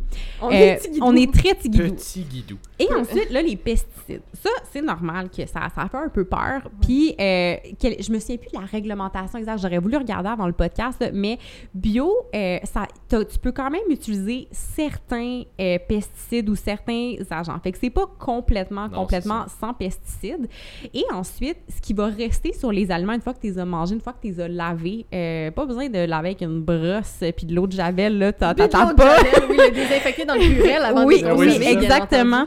Fait que juste avec de l'eau, t'en enlèves déjà la majorité. Puis, les, ça a déjà été étudié, là, je me souviens plus du chiffre, mais les bénéfices de manger des fruits et légumes surpassent largement les effets négatifs que les pesticides pourraient avoir pour la santé. Mm. Fait que ça, là, si on, on parle purement de santé, allez-y avec ce qui est accessible pour vous autres. Euh, tu sais, moi, personnellement, je t'abonne à un panier bio l'été euh, parce que j'aime encourager, genre, c'est une ferme locale, puis là, Mhm. genre, c'est les mêmes agriculteurs qui sont comme, ah, les fraises, j'ai cueillies ce matin. Si vous voulez faire ça, c'est super cool. Ben ouais. J'adore la variété que ça amène, mais ne vous mettez pas de pression à l'épicerie de, hey, ça rentre plus dans votre budget. Des fruits et légumes, faites juste en consommer Mhm. sous la forme que vous voulez. Puis si de temps en temps, vous voulez... Tu sais, moi, je trouve que les carottes bio, des fois, goûtent un peu meilleur. Fait que ça, des fois, c'est peut-être un petit changement que, tu sais, j'aime faire. Un petit luxe, là. Oui, un oui, petit ça. luxe, là, quand je fais le fancy, là, mes petites carottes bio. Oh, yombe les dépenses. Exactement. Fait que, mais honnêtement, là, ça aussi, c'est un- comme un petit micro-détail que... Puis si c'est accessible pour vous, que ça vous tente, je veux dire, il y a d'autres oui, arguments ça, au niveau correct. de l'environnement, de l'éthique qui peuvent être intéressants, mais purement au niveau de santé, prenez ce que vous voulez. Non, c'est ça. Voilà. Moi, j'avais vu euh, Gary Brecka. On a comme brièvement parlé euh, quand, Oui, quand je te disais que je voulais qu'on Oui, parle de oui, ça. Là. oui, oui. J'avais vu un post justement de Gary Brecka. C'était, je pense, un extrait de podcast ou whatever qui disait. Il disait qu'il avait vu une étude. Est-ce que c'est vrai? Je le sais pas. Mais il disait qu'il avait vu une étude où est-ce qu'il avait pris des fraises euh, qui avaient été. J'ai juste sprayed, qui avaient été euh, aspergées, Arrosées, arrosées. ouais. Ouais, c'est ça. de- voilà. Exactement. C'est juste parce que je voulais un effet sonore. C'est là. ça. Euh, qui avait été arrosé de pesticides, puis il disait qu'il avait pu blender les fraises, puis qu'il y avait tellement encore de pesticides dedans qu'il avait pu juste les remettre sur, dans les champs, tellement qu'il y avait de pesticides. Puis je suis comme. Oh, je suis pas sûr de ça, moi. Mais des fois, je vois des vidéos, genre sur TikTok ou d'autres Ouais. plateformes, des reels de gens qui washent leurs fruits. Puis cherche-moi comment, là, l'eau devient dégueulasse. Puis les gens sont comme, voici tous les pesticides que j'ai enlevés depuis. Je suis comme, c'est ça. C'est comme, ça. C'est parce que les fruits, Ouais. ça vient de la terre. C'est normal que ce soit sale. Ouais. Ça, Ah, c'est- c'est normal. C'est tout à fait normal. C'est pour ça qu'on les lave. C'est pour ça. Moi, j'ai vu une petite fourmi à m'emmener sur mes fraises. J'étais comme coucou. Plus de protéines, yes! Ouais, mais puis ça, je sais, je trouve ça intéressant que tu le mentionnes. Tu sais, des fois, on va parler, ah, y a vu, on a vu une étude. Mm. On change jamais le visage d'une science, encore Mais moins de la nutrition avec une seule étude. Puis j'aime utiliser l'analogie de, sais, quand on fait de la recherche, c'est comme sur un objet là, nébuleux qu'on connaît pas. Puis chaque étude, c'est comme une lampe de poche qui vient apporter un différent éclairage, un angle différent, une intensité différente. Fait que pour vraiment savoir ce qui se dégage de quelque chose, ben, il faut plein de lampes de poche. Ça en prend plein, c'est ça. C'est mon autre effet Comme sonore. quand un artiste demande au Centre Bell « Tout le monde, montez-vous! Oui, vraiment, c'est exactement. C'est Fait que exactement là, ça. tu vois toutes les petites Ouais. lumières, puis là, tu fais « Oh! Il ça. est laid, lui, là-bas. Ouais, ouais, ouais. Toute cette recherche pour arriver à ça. C'est ça. wesh. ok, j'ai pas le choix de faire la parenthèse. Je pense que je te l'avais dit, mais juste parce que je trouve ça vraiment très drôle. J'ai été voir un show il y a comme euh, deux mois avec mon père, puis euh, à côté de mon père, il y avait un gars Oui. que le cover de son sel, c'était une tête de mort. Puis là, il y a mon père qui, qui me regarde, il est comme. A Rien d'impressionnant. Moi aussi, j'ai une tête de mort. Sur mon sel, c'est une photo de mon grand-père qui est décédé l'année passée. Oh mon dieu. Oh wow, ça c'est comique. On a un sens d'humour un peu dark, mais moi, je l'ai trouvé drôle en esti. Ouais, moi aussi, la première fois que tu me l'as compté, j'ai trouvé Ah, ça c'est ça, je te l'avais dit. Ben oui, ben oui, c'était hilarant. Mais c'est ça, fait qu'effectivement, puis tu sais, souvent les gens vont dire, euh, tu sais, parce qu'il y avait eu l'étude sur euh, l'aspartame récemment, là, comme quoi... C'est euh, traite là, je m'en allais. Oh, ouais, bon, ça m'a yes. fait plaisir, mais tu sais, tout le monde est comme, oh mon Dieu, ça a été ca- catégorisé comme étant cancérigène, non, non, non, on le savait donc bien que c'était de la merde, l'aspartame, le scralose, le démon, ah, Satan. Puis, mais l'affaire avec ça aussi, c'est que...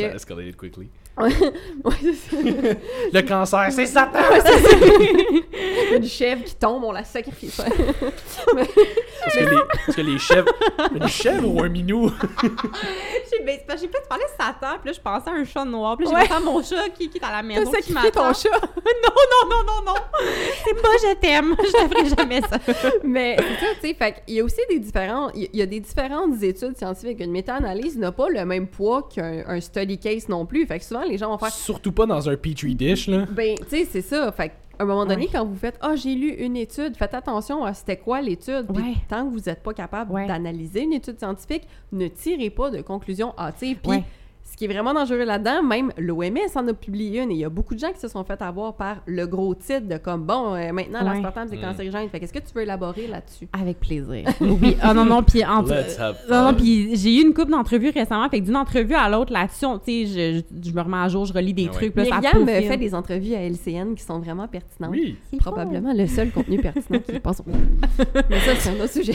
Les animateurs sont vraiment gentils. À date, Oui. j'ai des belles expériences. Mais ouais, OK, l'aspartame. En gros, puis déjà, je trouve ça intéressant parce que j'en ai fait une récemment. Sur le titre, c'était comme agent probablement cancérigène. Et comment ça fonctionne? Le Centre international de recherche sur le cancer, ils ont cinq classifications. Agent cancérigène, celui qu'on le sait. Par exemple, l'alcool, Mm. le tabac. Mais ça, c'est pas grave, par exemple. Mais c'est pas grave de consommer de l'alcool à tous les jours, par Ça, exemple. Exactement. Je m'en vais là aussi. La deuxième, c'est agent probablement cancérigène. Fait que ça, c'est quand on a des évidences chez l'humain, chez l'animal, mais que c'est pas tout à fait lien direct. Fait que, mettons, la viande rouge, euh, le- les charcuteries vont se retrouver là-dedans. Troisième catégorie, Ça veut agent, pas dire d'arrêter de manger de la viande rouge. Non, non. encore une fois, hein, on va boire de Le l'alcool. poisson est dans la dose. Exactement. Puis, c'est pas n'importe quelle viande rouge, vraiment les charcuteries Ouais, ouais. spécifiquement, là, pas, pas le, le Viande rouge plus transformée, disons. là. Pas la bavette. Exactement, avec les nitrites et tout. Mm. Troisième catégorie, agent possiblement cancérigène, celle dans laquelle l'aspartame va se retrouver. Et ça, c'est quand on a des évidences chez l'animal, mais que c'est super limité chez l'humain. Et ça, j'étais comme, waouh, c'est donc bien, ben, pas cool, là, mais j'ai trouvé ça cool, Mm, fascinant, intéressant, intéressant. Euh, les légumes marinés, fait que les cornichons. Mm. Moi, j'adore mettre des cornichons dans, dans des salades, des Et là, il y a burgers. là, beaucoup de gens qui seront pas capables d'accepter ce fait-là, que Ouais. les cornichons marinés sont dans la même catégorie que que l'aspartame. l'aspartame, le ginkgo biloba. Ah ouais, une ginkgo biloba pour vrai? Ouais, l'aloe vera? L'aloe vera? Ouais, font aussi partie de cette catégorie-là. Hmm. Wow.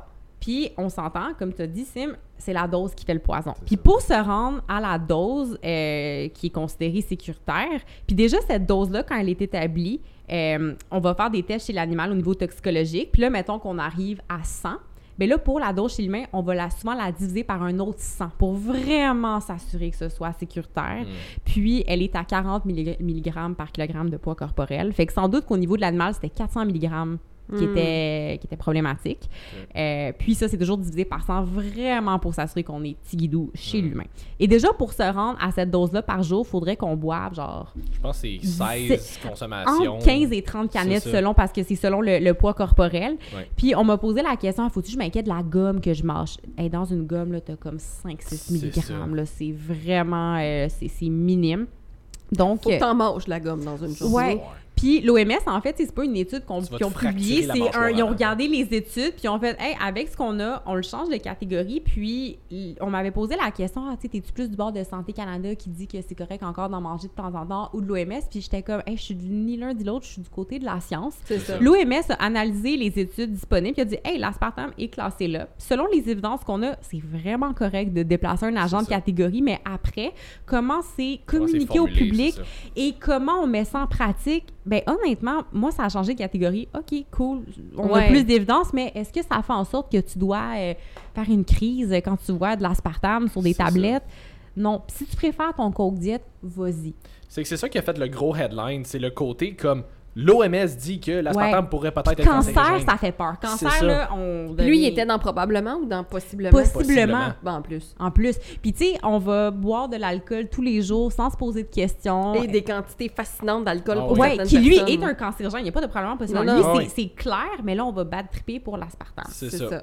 Moi, ce qui me fait rire, c'est que c'est ça. C'est que les gens vont bad tripper pour l'aspartame qui est peut-être Possiblement. à très haute dose Ouais. Cancérigène. Mettons que tu fais des tracks d'aspartame tous les jours. C'est ça. Mais justement, tu sais, l'alcool, ça par exemple, on, Ouais. on, on y pense pas deux fois. Ouais. Tu vas te prendre, je sais pas combien de canettes full sucre, par exemple. Puis ça, on y pense pas deux fois non plus. Non. Mais l'aspartame, par exemple. Les gens ont des attaches ultra émotionnelles à l'alcool aussi. Là, dès que tu essaies de, Ouais, de mentionner ouais. à quelqu'un que c'est vraiment mauvais pour ta santé, pour t'as beau y a- amener tous les faits scientifiques possibles, tu ne peux pas toucher à l'alcool dans la vie à quelqu'un. social. Ça- Ouais. C'est Ouais. tellement protégé, tu sais, justement, comme on dit, là, l'aspartame, c'est correct de le démoniser, même s'il est vraiment pas si dangereux que ça, à moins, encore une fois, que comme tu prennes des tracts d'aspartame puis Ouais. que t'évites dans tes, dans tes bouteilles d'eau, dans ce que tu veux, à longueur. petites lignes. Ouais, c'est ça, même tu sais. là, ça va être sucré que le calvaire. Ah, ça va Ben, être dégueulasse. ça sera pas Exactement. ben, exactement, ça serait plus bon. Ça, par exemple, on peut cracher dessus, on peut, on peut le kicker dans la face, on peut l'intimider et dire qu'il est laid. Ça, c'est pas grave. Tout le monde est d'accord avec ça, quand Ah, pourtant... L'aspartame, c'était toi au secondaire. Ouais. hein. c'est vrai. tellement pas- C'est un autre rejet. Pendant que je faisais de la grosse drogue sale. Oui, c'est ça. fait que, fait que c'est ça. Lui, c'est correct, mais socialement, si l'OMS faisait, euh, tu sais, l'alcool, c'est vraiment cancérigène, il faudrait vraiment limiter, puis on va limiter les pays. Je suis sûre qu'il y aurait des manifestations de tout bord, tout côté pour dire on peut pas enlever l'alcool. Ouais. Tu sais, Ouais, ouais. c'est pas logique. Puis c'est drôle la réaction parce que l'OMS, je veux dire, l'alcool a déjà été classé là, puis là, on dirait que ça, ça a comme passé. Ouais, ouais. Mm. Comme si de rien, comme si de rien Ah, n'était. c'est pas grave. Ouais. Alcool, cancer, pas de trouble. Puis une autre des choses aussi avec l'aspartame, tu sais, il y a oui, il y a la molécule en soi, mais il y a aussi dans quel aliment c'est retrouvé. Puis souvent, l'aspartame, on va en retrouver plus dans des aliments ultra transformés. Puis aliments ultra transformés, ben ça, on sait que c'est assez bien lié à Mhm. toutes sortes de maladies, dont le cancer. Fait qu'est-ce que c'est juste l'aspartame, le fait que ça vient aussi dans un aliment ultra transformé, un peu des deux probablement. Mm. Puis, tu sais, des fois, j'entends Ah, l'aspartame, là, c'est chimique, c'est chimique. Hey, gang, c'est deux acides aminés avec un petit groupe avec un carbone de C'est plus. ça. Tu sais, Mais tout est mané, la- la- exactement, tout est chimique, l'appel à la nature. Fait que- Mais ton sucre blanc raffiné, par exemple, lui, il est vraiment mieux. Ouais, ben c'est ça. Parce que c'est du sucre. C'est ça, puis je veux dire, tu sais, il y a plusieurs évidences, j'ai evidence, plusieurs euh, preuves. Ouais, Plus ou évidence, évidence. Évidence, ça dit, ouais, ouais, évidence, ouais. Vous avez compris, je veux dire, ish. Euh, qui démontre que des gens qui consomment des produits avec des édulcorants, plus pas spécifiquement l'aspartame, euh, vont avoir tendance à des fois avoir une plus grande perte de poids dans des cas de perte de, de- de perte de poids, juste parce qu'ils ont plus de facilité à adhérer au plan. Donc, ils ont des meilleures améliorations de marqueurs de santé. C'est pas que l'aspartame ou whatever l'édulcorant a des bénéfices sur la santé Ouais. Non, ou c'est que c'est fat burner, c'est juste si ça fait en sorte que tu adhères plus facilement à ton plan, puis ça fait en sorte que tu perds plus de poids avec ça, ben hey, why not? Mais moi, une de mes, de mes analogies préférées pour les gens qui sont comme moi, mais c'est chimique. La coke, à la base, là, c'est naturel. là. C'est une plante, là, la Mm. plante de cocaïne. là. Mhm. Quand, les, les pays qui en ont, souvent, ils vont se faire des thés à partir de ça aussi, qui vont être très, très, très stimulants, bien entendu. C'est pas meilleur pour ta santé. là. Mais non. Ouais. Même si c'est Moi, naturel. je bois quelque chose de très chimique depuis tantôt. J'ai de l'eau dans ma bouteille. H2O. Oh, shit. H2O. C'est Ben, ça. c'est ça. Que Je commence à ioniser, là, la radioactivité commence à sortir de mon corps. Exactement. fait que arrêtez de faire le, le lien de oui, mais ça c'est naturel, ça c'est pas naturel. Si vous n'avez pas de difficulté à consommer des aliments ultra transformés tous les jours, mais que vous voulez focuser sur quelque chose comme l'aspartame ou quelque chose, oui, mais ça c'est chimique, ça c'est pas naturel. Oh, une galette de riz, c'est vraiment pas bon parce que ça fait spiker l'insuline, parce Mais- que en plus de ça, c'est transformé, mais que tu es capable d'aller te manger plein d'affaires super transformées puis de boire de l'alcool chaque semaine, tes focus sont encore une fois vraiment pas à la bonne place. Non, mais c'est ça, c'est honnêtement là. Trouve-moi une seule personne qui se plaint de whatever qui est trop chimique, qui mange exclusivement non transformé. Y en a pas.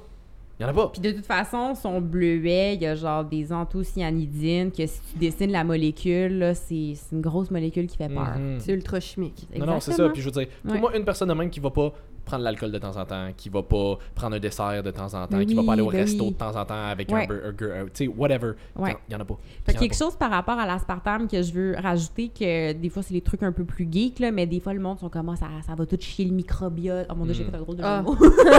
J'ai pas pensé, j'ai pas pensé. Excellent. C'était même pas prévu. On, on Mais- fera pas d'onomatopée de son pour chier le microbiote.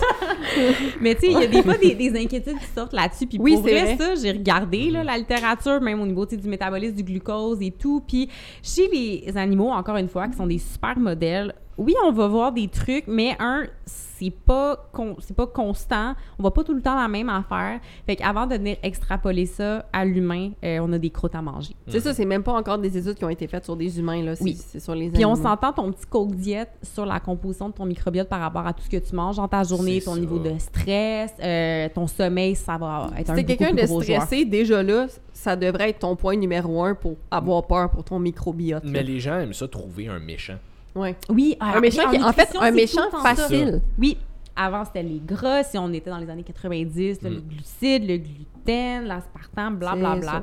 Fait que c'est ça. Tu sais, Ben- si tu te sens pas bien à manger quelque chose, Mange-en pas. mange-en pas. Tu sais, dé- découvre si c'est vraiment ça, ou oui. sais, ça peut être autre chose, ou tu sais, si vraiment... Ouais. Mais comme si tu fais toute sa coche, tu sais, moi, je le sais que, honnêtement, passer une certaine dose de sucralose dans ma journée, Ah non, non, je non. me sens plus bien. Puis la dose est pas énorme. Mais tu sais, mettons, je prends quand même beaucoup de suppléments, des journées plus que d'autres, parce que je suis au shop santé puis c'est bon. J'aime ça quand ça goûte bon dans mon eau. Mais tu sais, ici, je bois des genre EAA, après ça, du collagène, là, je bois des greens, là, je bois ci. Un moment donné, ça commence à en faire pas pire du Ouais, sucralose. Puis à un moment donné, ouais. je le sens, je suis comme, oh, j'ai des reflux gastriques, tu sais, je me sens moins bien. Ouais, ouais. Je suis comme, ça, c'est ma limite à Ouais. moi. Est-ce que je vais bannir le sucralose puis l'aspartame puis dire, oh mon Dieu, c'est le démon? Pas du tout. Je Mais le non. sais que moi, personnellement, mon corps, rendu à telle limite, il est comme, hey, je trippe moins, tu peux-tu ralentir? Ouais, C'est ouais, tout. ouais. C'est juste ça. Ouais. Ah, puis les polyalcools aussi dans les édulcorants, eux, au niveau digestif, là, toutes les plus sorbitol, mais- le euh, maltitol, là. Oh, mauvaise expérience avec ça. Ouais, ouais, ouais. Ouais, fait que... euh, bref, ils ont tous leurs qualités, leurs défauts. Voilà. Ils ont tous Fait leur petite personnalité. Il y en a qui font chier littéralement.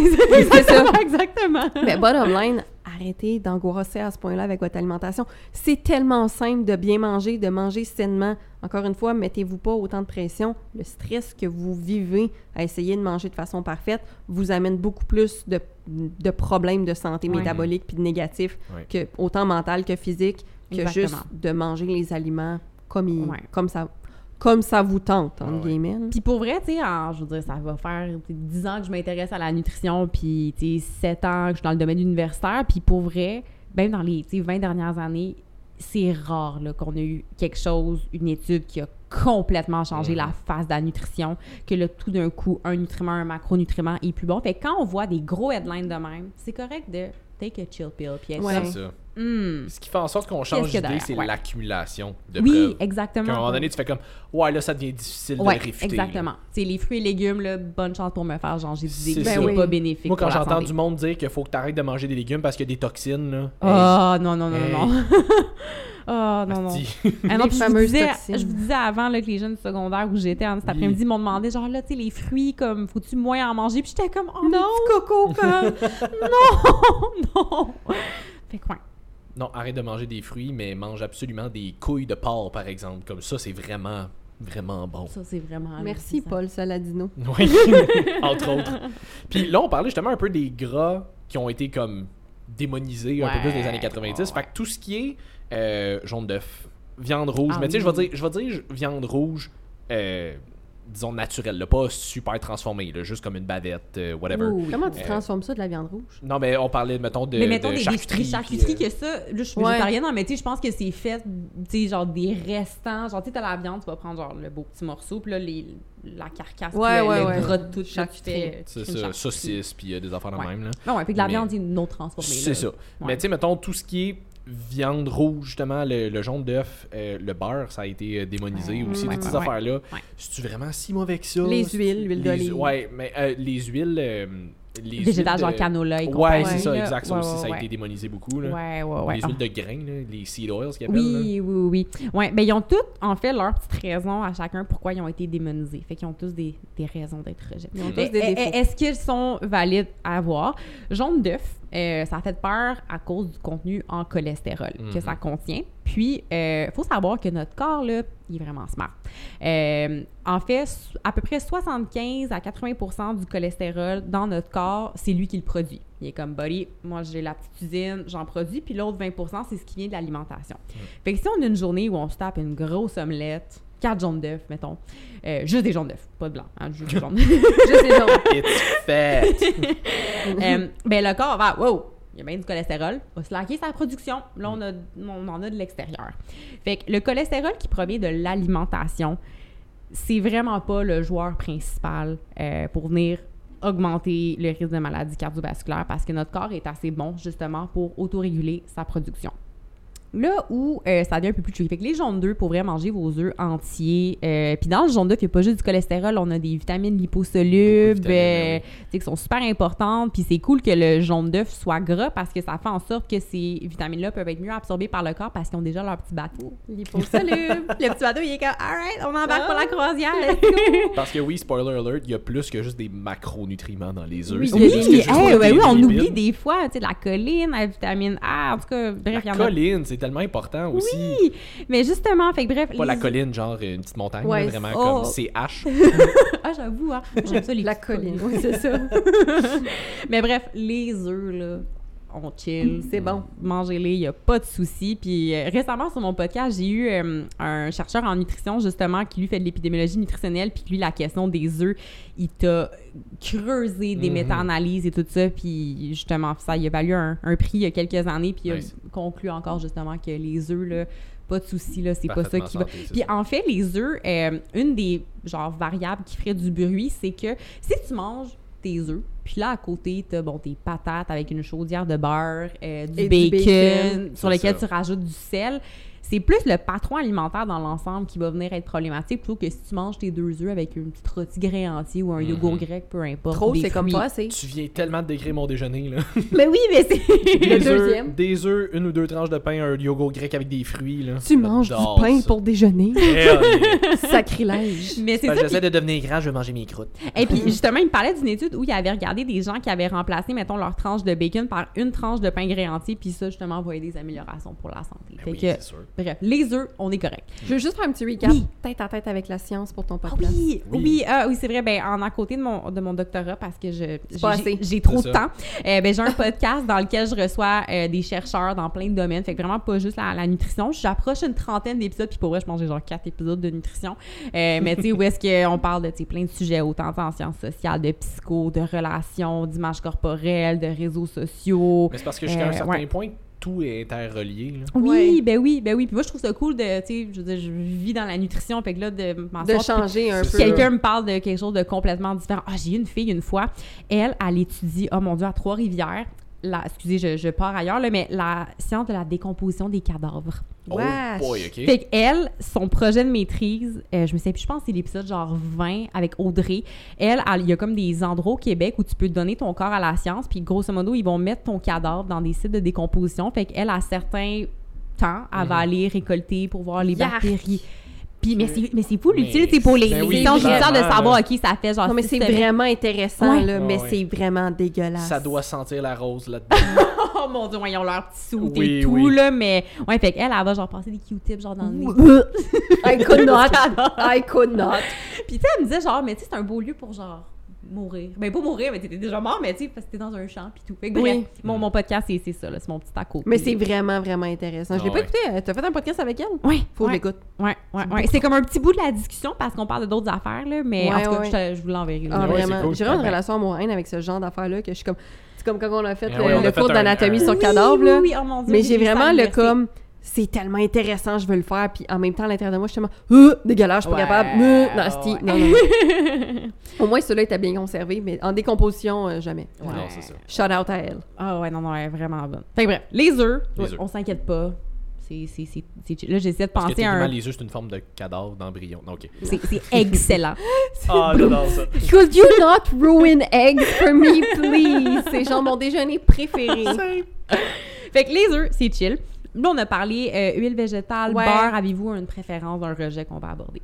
Ou n'importe lequel. On va toutes les faire, mais dans l'ordre. Ouais, c'est ça. Écoute, on va commencer avec le- les huiles, juste parce que j'ai l'impression que les seed oils, c'est quelque chose que j'entends bâcher vraiment Ouais. beaucoup. Là. La raison pourquoi les seed oil, euh, ça, ça fait peur aux gens, tantôt on parlait d'oméga 3, Mhm. mais il existe aussi les oméga 6, 6, mon Dieu, 6. Euh, fait à l'inverse des oméga 3, eux, leur première double liaison commence à partir du sixième carbone et non du troisième. Puis les oméga 6 dans l'alimentation, on en a beaucoup, beaucoup plus que les oméga 3. Puis oméga 3, oméga 6, ils se ressemblent, mais il y a de la petite compétition entre les deux. Parce qu'ils compétitionnent pour les mêmes enzymes pour aller s'allonger puis devenir des, des grands oméga 3 avec beaucoup de carbone. Euh, puis les oméga 6 pour être plus susceptibles euh, de déclencher des réactions inflammatoires dans le corps. Il ne faut pas partir en peur, mais des oméga 6, on en a quand même besoin.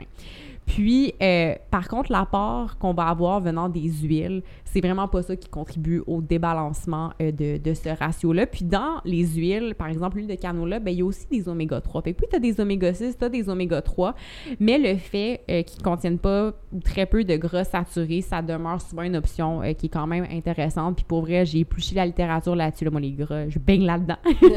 Puis, euh, il n'y a pas d'augmentation de marqueurs inflammatoires. Il y a peu d'augmentation significative de marqueurs inflammatoires. Fait que, encore une fois, le type d'huile que vous utilisez pour cuisiner, euh, moi, je m'intéresse davantage à ce que vous faites sauter avec votre huile plutôt que l'huile en, en soi. Oui, on peut choisir certaines huiles plutôt que d'autres. La quantité aussi, là, t'es pas obligé de mettre un Ouais. litre d'huile pour faire sauter Exact. des légumes. Là. Puis, tu sais, entre l'huile de palme et de l'huile de canola, s'il vous plaît, utilise de l'huile de canola ou, ou ton huile d'olive extra vierge. Mm. Garde-la pour tes salades et tout ça parce que ça a un point de fumée où est-ce que là, à un moment donné, le gras, il capote, il est comme Ah, train de brûler. J'aime pas ça! Mais c'est ça. Fait que, tu sais, ça, c'est le genre de truc. euh, Puis souvent, l'huile de canola, ça va coûter un peu moins cher que Mhm. d'autres huiles. L'huile d'avocat qui est populaire aussi, mais qui est un peu hors de prix. d'avocat, par exemple, Mais c'est- ouais. c'est c'est- c'est bon, mais tu sais, puis si tu peux te le permettre, go for Ouais, it. Mais c'est tu sais, quelqu'un qui est un peu You plus tête.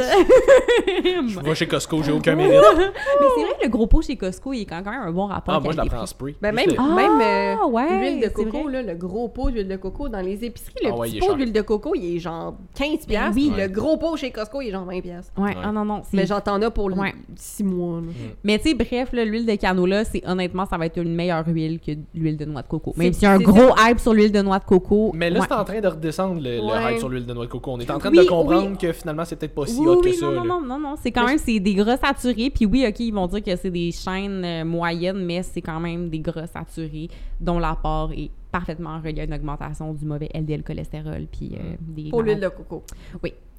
Ouais, ouais, ouais. Fait que, fait que c'est ça pour les... Tu sais, pour vrai, là, seed oil, encore une fois, c'est pas le, le gros foufou. Puis, tu sais, si, OK, tu cuisines davantage avec certaines de ces huiles-là, ben tu t'assures d'avoir un apport en oméga 3 qui est correct via une bonne consommation de poisson ou un supplément si J'ai besoin il y a. l'impression que cet argument-là, je l'entends beaucoup des gens qui sont très pro-carnivores, qui Oui, ont tendance à ouais. vraiment bâcher sur les, Ouais, les ouais, seed ouais. oils. là. Ouais, ouais, ouais. Pourquoi? Je- C'est un grain, c'est un végétal. Ah, c'est pas une viande. Faut, faut pas Ah. Je, je sais pas, j'ai aucune idée. Peut-être. Mais honnêtement, moi, de ce que je vois dans les, des fois, les débats sur Twitter et Mhm. compagnie, là, c'est plus Twitter, mais en tout cas, peu importe. Sur les internets, Sur Threads maintenant. ouais, souvent c'est plus justement l'aspect genre pro-inflammatoire qui Mm. fait peur, mais pour vrai, comme c'est vraiment pas le contributeur principal. Puis même le ratio oméga 6, oméga 3, euh, tu sais, il va parfois être calculé dans les études, puis c'est pas le prédicteur principal de problèmes de santé. Tu sais, Mm. oui, c'est bien d'avoir plus d'oméga 3, on aime ça, mais en même temps, faut pas virer fou. Mhm. C'est ça. C'est pas une raison pour se clencher une bouteille d'oméga 3 à tous les jours. Non, Non, non, non, non, exactement, Tout- exactement. Tout, tout est dans le dosage de ce que vous faites. tu sais. Ouais. Prendre une chaudière d'huile dans Ouais. tout ce que vous mettez par jour. Oh mon Dieu, intense. parlant de doses, quand j'étudiais pour mon examen, j'ai vu une étude, ils ont utilisé 14 grammes d'oméga 3 par jour. 14! Tu sais, puis pour ceux qui sont peut-être pas familiers, souvent ça va aller entre comme 1 et 5 peut-être. Oui, puis 5, ça s'en vient élevé. Oh, oui, là. oui, ben 5, c'est le, le par Santé Canada, c'est le C'est ça. maximum qui est permis.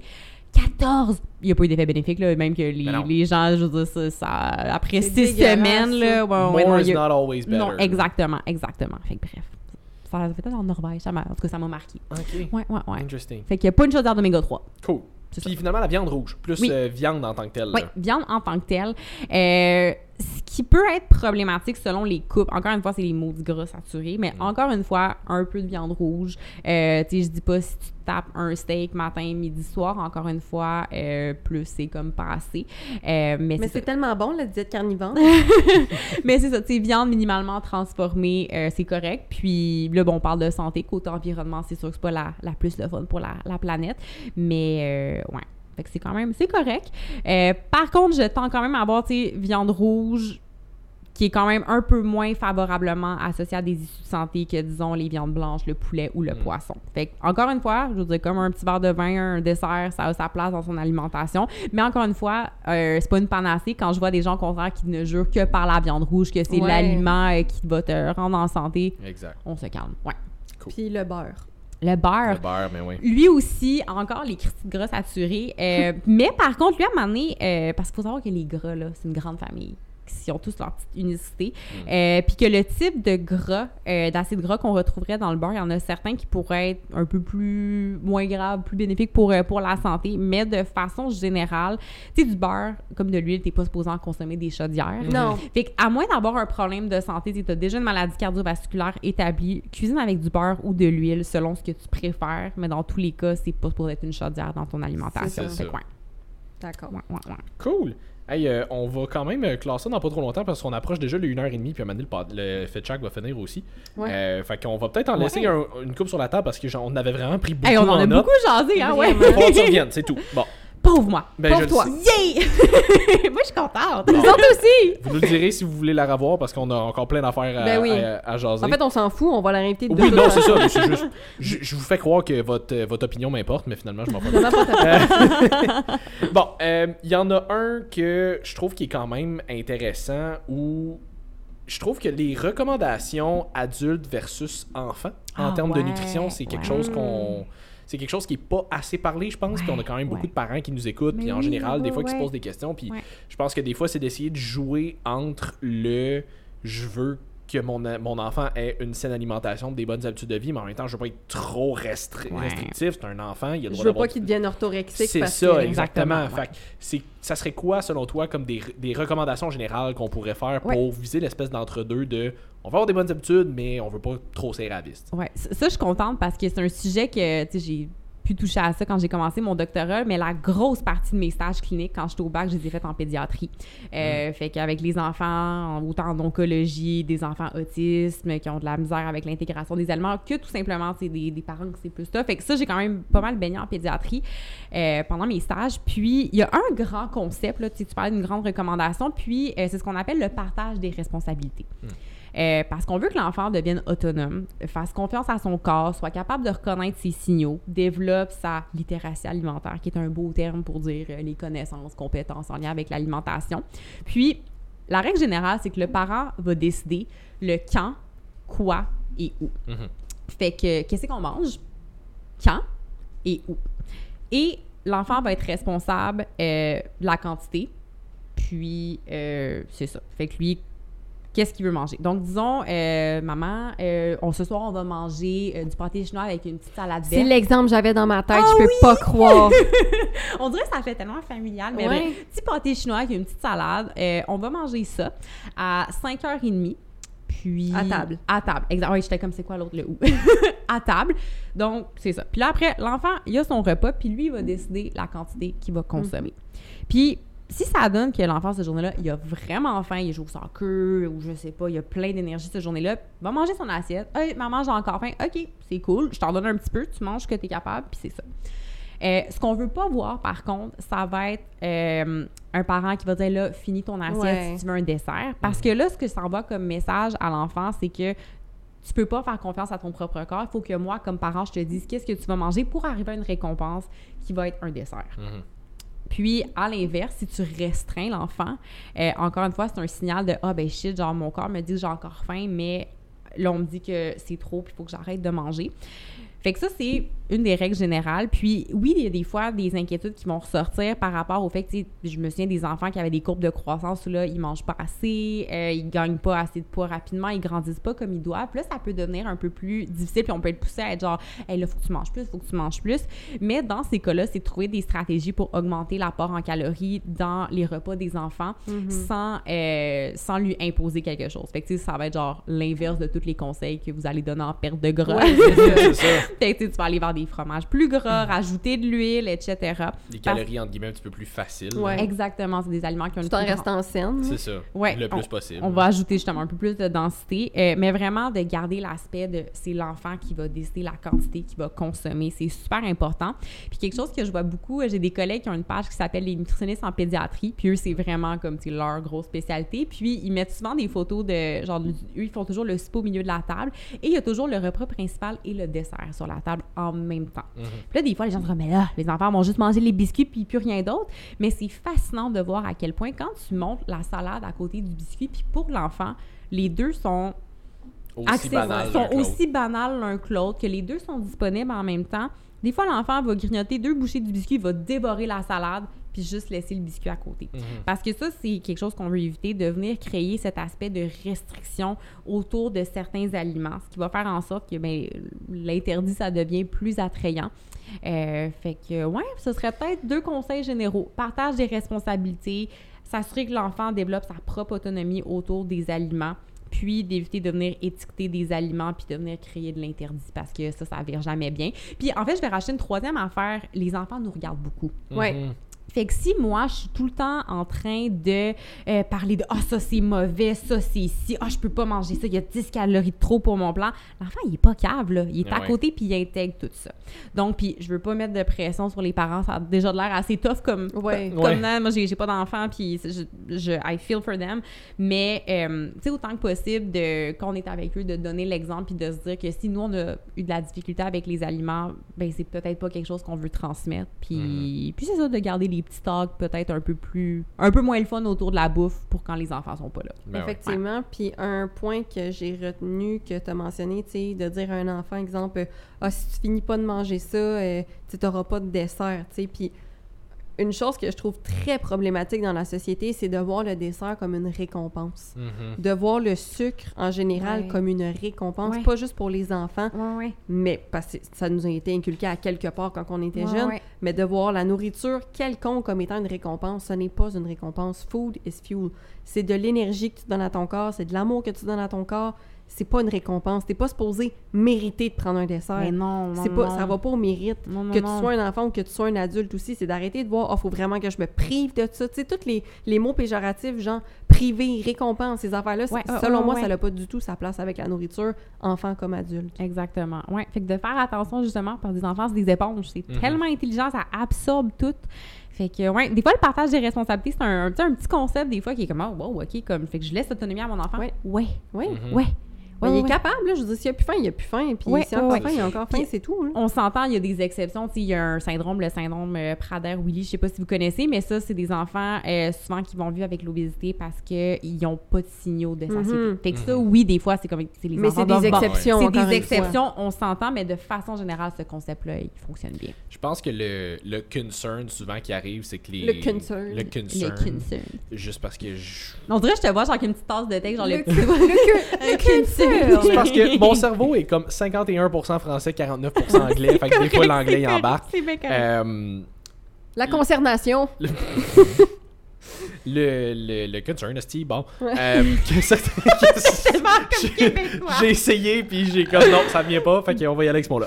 Que certains parents vont avoir, c'est que justement, c'est qu'ils ont pas envie de dire ah ben l'enfant va juste prendre deux bouchées de son repas puis il va se garocher dans le dessert après. Ouais. Fait que c'est d'essayer, je pense, de trouver l'espèce de juste milieu où est-ce que c'est first de montrer à ton enfant que c'est c'est bon puis c'est le fun de manger des bonnes affaires aussi puis pas de le voir comme une punition de comme Ouais. il faut que tu manges ça Non, parce que ça c'est bon pour toi puis ça c'est pas bon juste de faire comme mais c'est bon tout court de manger Oui. ça puis faut apprécier puis faut trouver des affaires qu'on aime puis c'est d'essayer de trouver l'espèce de juste milieu de mais c'est correct aussi d'avoir un dessert de temps en temps puis comme tu dis c'est on je pense que les parents vont mener beaucoup par l'exemple plus que par la parole. Fait que si ton enfant t'entend dire que c'est pas bon de manger des desserts, mais qu'il te voit en manger souvent, Ah, c'est. Ça, ça renforce un, un très mauvais pattern. Mais si ton enfant te voit jamais en manger parce que toi, genuinely, t'en manges pas, ou tu vas en manger juste occasionnellement de temps en temps parce que ça te tente de. de, de- ça, ça- ça te tente de manger un dessert, Chris, Oui. euh, ben, l'enfant va comprendre que c'est correct d'en manger de temps en temps, mais à un moment donné, Puis c'est pas un aliment qui est supérieur ou inférieur à, juste- à un autre. ça ouais. fait partie de, de, de l'alimentation. C'est juste une partie qu'on n'a pas souvent, tout simplement. De défaire le côté ultra émotionnel Ouais. envers l'alimentation avec vos enfants, je Ouais. pense que ça peut être très bénéfique parce que justement, c'est un des très gros problèmes avec l'alimentation. C'est, comme on disait tantôt, tu sais, les gens vont être vraiment attachés à l'alcool, vont être vraiment, euh, vont vouloir démoniser l'aspartame, des choses Ouais. comme ça. Fait que ça, va ça devrait être émotif, émotionnel, mais du bon sens. Ouais. Du sens que Mhm. c'est le fun de manger, c'est beau manger, ça devrait pas être stressant. Ouais. Fait que d'essayer de ne pas inculquer ce genre de relation amour-haine-là Ouais. avec la bouffe dès qu'ils sont jeunes, je pense que c'est une bonne Puis tu chose. sais, en même temps, tu sais, peut-être une nuance aussi que, tu sais, un dessert, des fois, on va passer à juste comme quelque chose de sucré, un morceau de gâteau et tout. Puis, tu sais quoi, si à la fin de son repas, il y a tout le temps un petit biscuit au chocolat ou une fois de temps en temps, puis des fois, puis tu sais, des fois de varier, ça peut être un Ben bol de oui. fruits, ça va être un yogourt, tu sais. Puis de, tu sais, des fois, le Tu peux mot faire des dessert. maison, des fois, qui sont vraiment clean. hein. Exact. Défaire l'association, genre ouais. dessert, crème glacée, dessert, chocolat. Exactement, puis d'impliquer les jeunes aussi en cuisine, euh, Ouais. tu sais, autant cuisiner le repas ou de faire les biscuits, peu importe, tu sais, c'est quelque chose qui, ouais. un, va leur servir toute leur vie. Euh, puis quelque chose, parce que ça m'a fait penser quand euh, tu disais, ah, des fois, les parents veulent pas qu'ils prennent juste deux Ouais. bouchées du repas, puis juste dans le dessert, ben il y a des enfants qui vont juste vouloir prendre deux bouchées. Puis là, t'es comme, man, genre, j'ai fait le souper, je sais que tu vas avoir faim dans une heure. Puis des fois, c'est une discussion à avoir de comme, hey, le repas, c'est présentement. Mhm. Puis, euh, tu sais, si tu veux manger un petit peu plus, vas-y, mais sinon, après la prochaine collation, ça va être euh, dans deux heures. C'est Puis ça, ouais. aussi pour eux, c'est comme, OK, là, j'ai peut-être pas. Tu sais, un peu nous de la même façon que Ouais, ouais. si moi, je sais que euh, des fois en labo, le matin, je me lève, je vais être sur le bench, genre un 6 heures straight, ben oui, je vais peut-être manger un peu au-delà de ma satiété le matin parce que je suis comme, hey, faut que. C'est ça. J'ai Faut que besoin je- de jus, là. Exactement. Ouais. Fait que ça, c'est ce genre de truc-là aussi que l'enfant va être capable de développer. Fait ça, que faites, laissez-leur avoir confiance en leur corps puis développer ça, c'est tellement important. Ça nous suit toute notre vie. Très d'accord. On va en passer euh, peut-être deux petits derniers qu'on a le temps. Ça sera un long épisode, au pire, on s'en fout. Euh, Moi, j'aime ça des longs épisodes. Quand j'ai comme de la longue ride de charge, Ouais, ah, c'est ça. Au pire, vous l'écouterez en deux, trois Deux, shots. trois, oui, ouais, ben oui. Euh, on va en passer un dernier, je vais garder le plus crunchy pour la fin. Oh. Euh, Je sais pas, euh, comme, je, je sais deux sur la liste, fait que j'ai hâte de voir lequel tu vas garder. à Ouais, la c'est ça. Non, euh, je vais en prendre un que Jess avait pris en note que je trouvais quand même très bon aussi parce que les autres Ouais. étaient vraiment de la merde. Euh, non, c'est pas vrai. À la défense de Lee, moi, j'ai tout aimé ce qu'il y avait sur sa liste. Merci. Ben oui, non, c'est pas vrai. Euh, mais un que je trouve cool qu'on parle peut-être moins, c'est la consommation de protéines chez ceux qui s'entraînent pas. Ouais. Parce qu'on parle beaucoup de protéines, on Ouais. associe ça à on s'entraîne, on veut bâtir la masse ouais, musculaire. ouais, ouais, ouais. Euh, fait que on a tendance à avoir des recommandations généralement plus élevées. Mais Ouais, chez ouais, les ouais. gens qui s'entraînent pas, Ouais. on dirait qu'on le sait que t'en as peut-être besoin de moins pour. Parce que je veux dire, tu cherches pas nécessairement à bâtir de la masse Ouais, musculaire ouais, ou ouais. Non, whatever. mais tu cherches quand même à conserver ta masse musculaire. ouais, Oui, ouais. C'est moi, mais c'est ça, c'est que j'ai l'impression que les gens associent je m'entraîne pas à c'est pas grave si j'en mange Ouais, C'est ça. pas. Souvent. Très, ben en fait, les gens associent beaucoup protéines à gain de masse musculaire. C'est plus Mhm. ça. Ouais. Fait qu'ils ont peur que s'ils commencent à prendre la protéine, c'est vraiment pour gagner de la masse. Donc, si je m'entraîne pas, Ouais.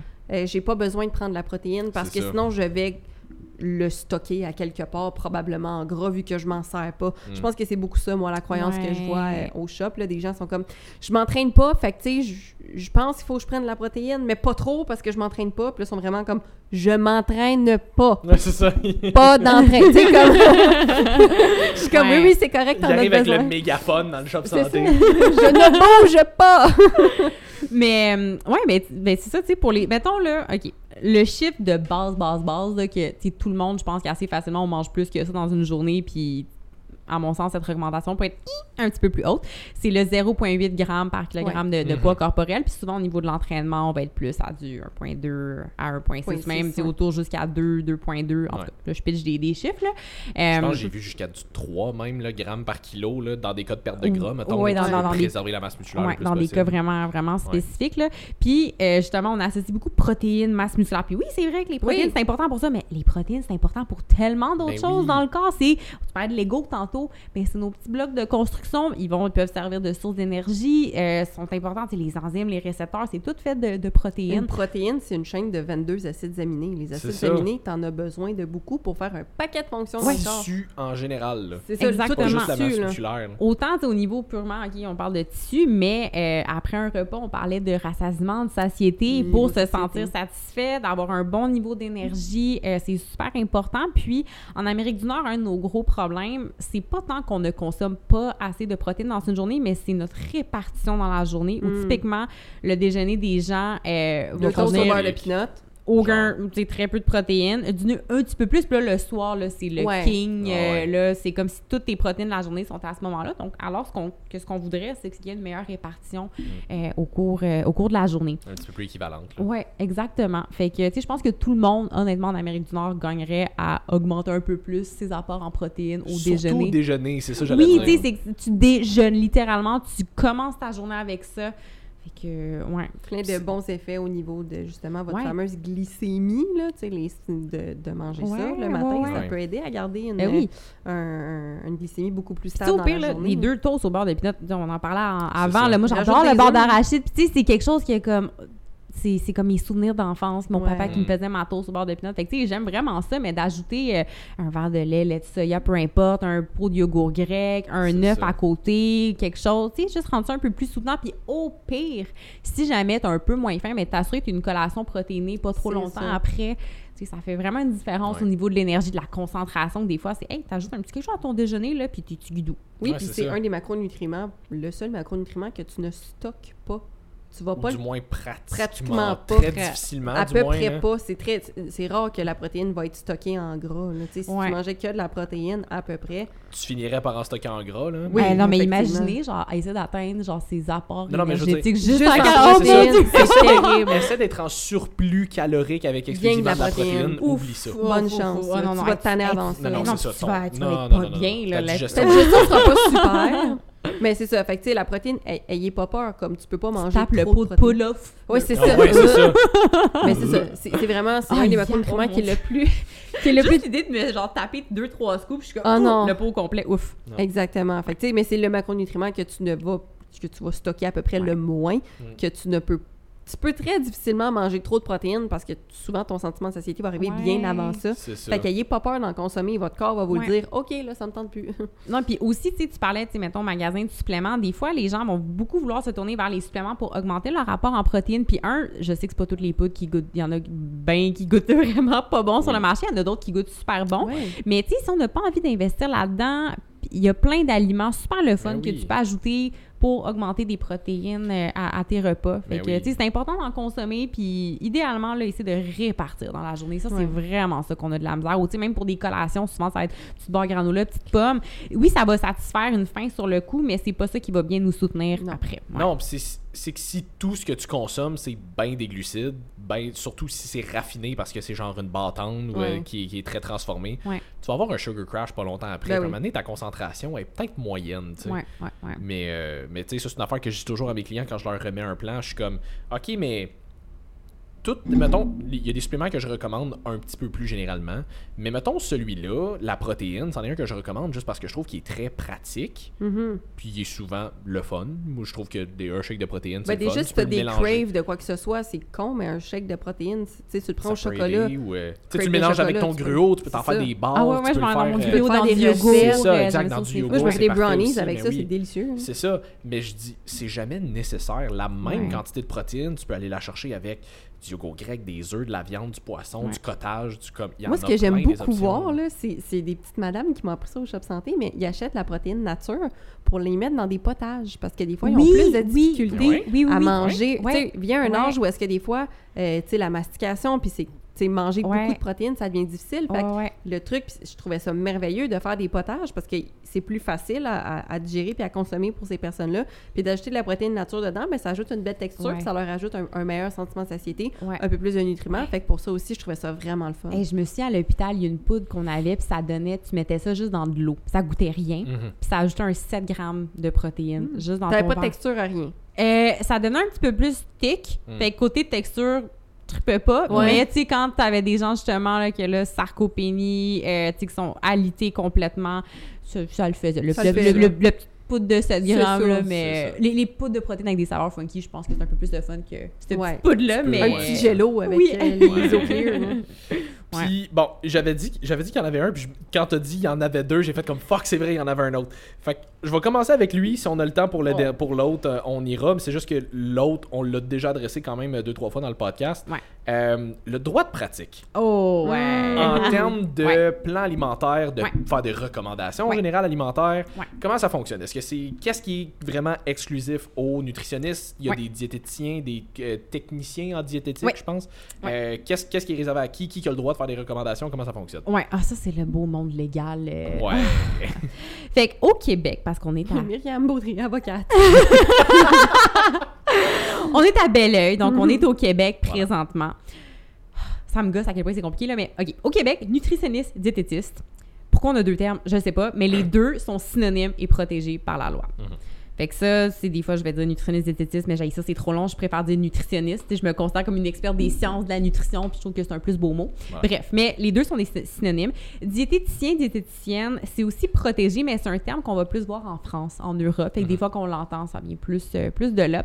Mais la pogne, souvent en Ontario, c'est juste diététiste qui est protégé par la loi, puis pas Mm. nutritionniste. Fait que des gens qui ont pas fait d'études peuvent se dire nutritionniste, euh, puis ce qui donne un air de crédibilité. Alors que si tu vas au Québec, ben nutritionniste, c'est le Tu bac de 4 ans, euh, l'ordre des T'écris compagnies. pas ça dans ta bio Instagram si t'as pas le bac. là. Eh, Ben, ex- je sais qu'aux aux États-Unis, il y a le terme functional nutritionist qui est en Ouais. train de ressortir aussi. Là. Ouais, puis ça aussi, c'est un autre terme qui est pas protégé. Puis aux États, c'est beaucoup registered dietitian. Des fois, Mhm. tu vas voir registered dietitian nutritionist, fait que RDN, mais aussitôt que le RD ou le DTP, c'est comme ça, c'est c'est protégé. serait comme de dire médecin holistique.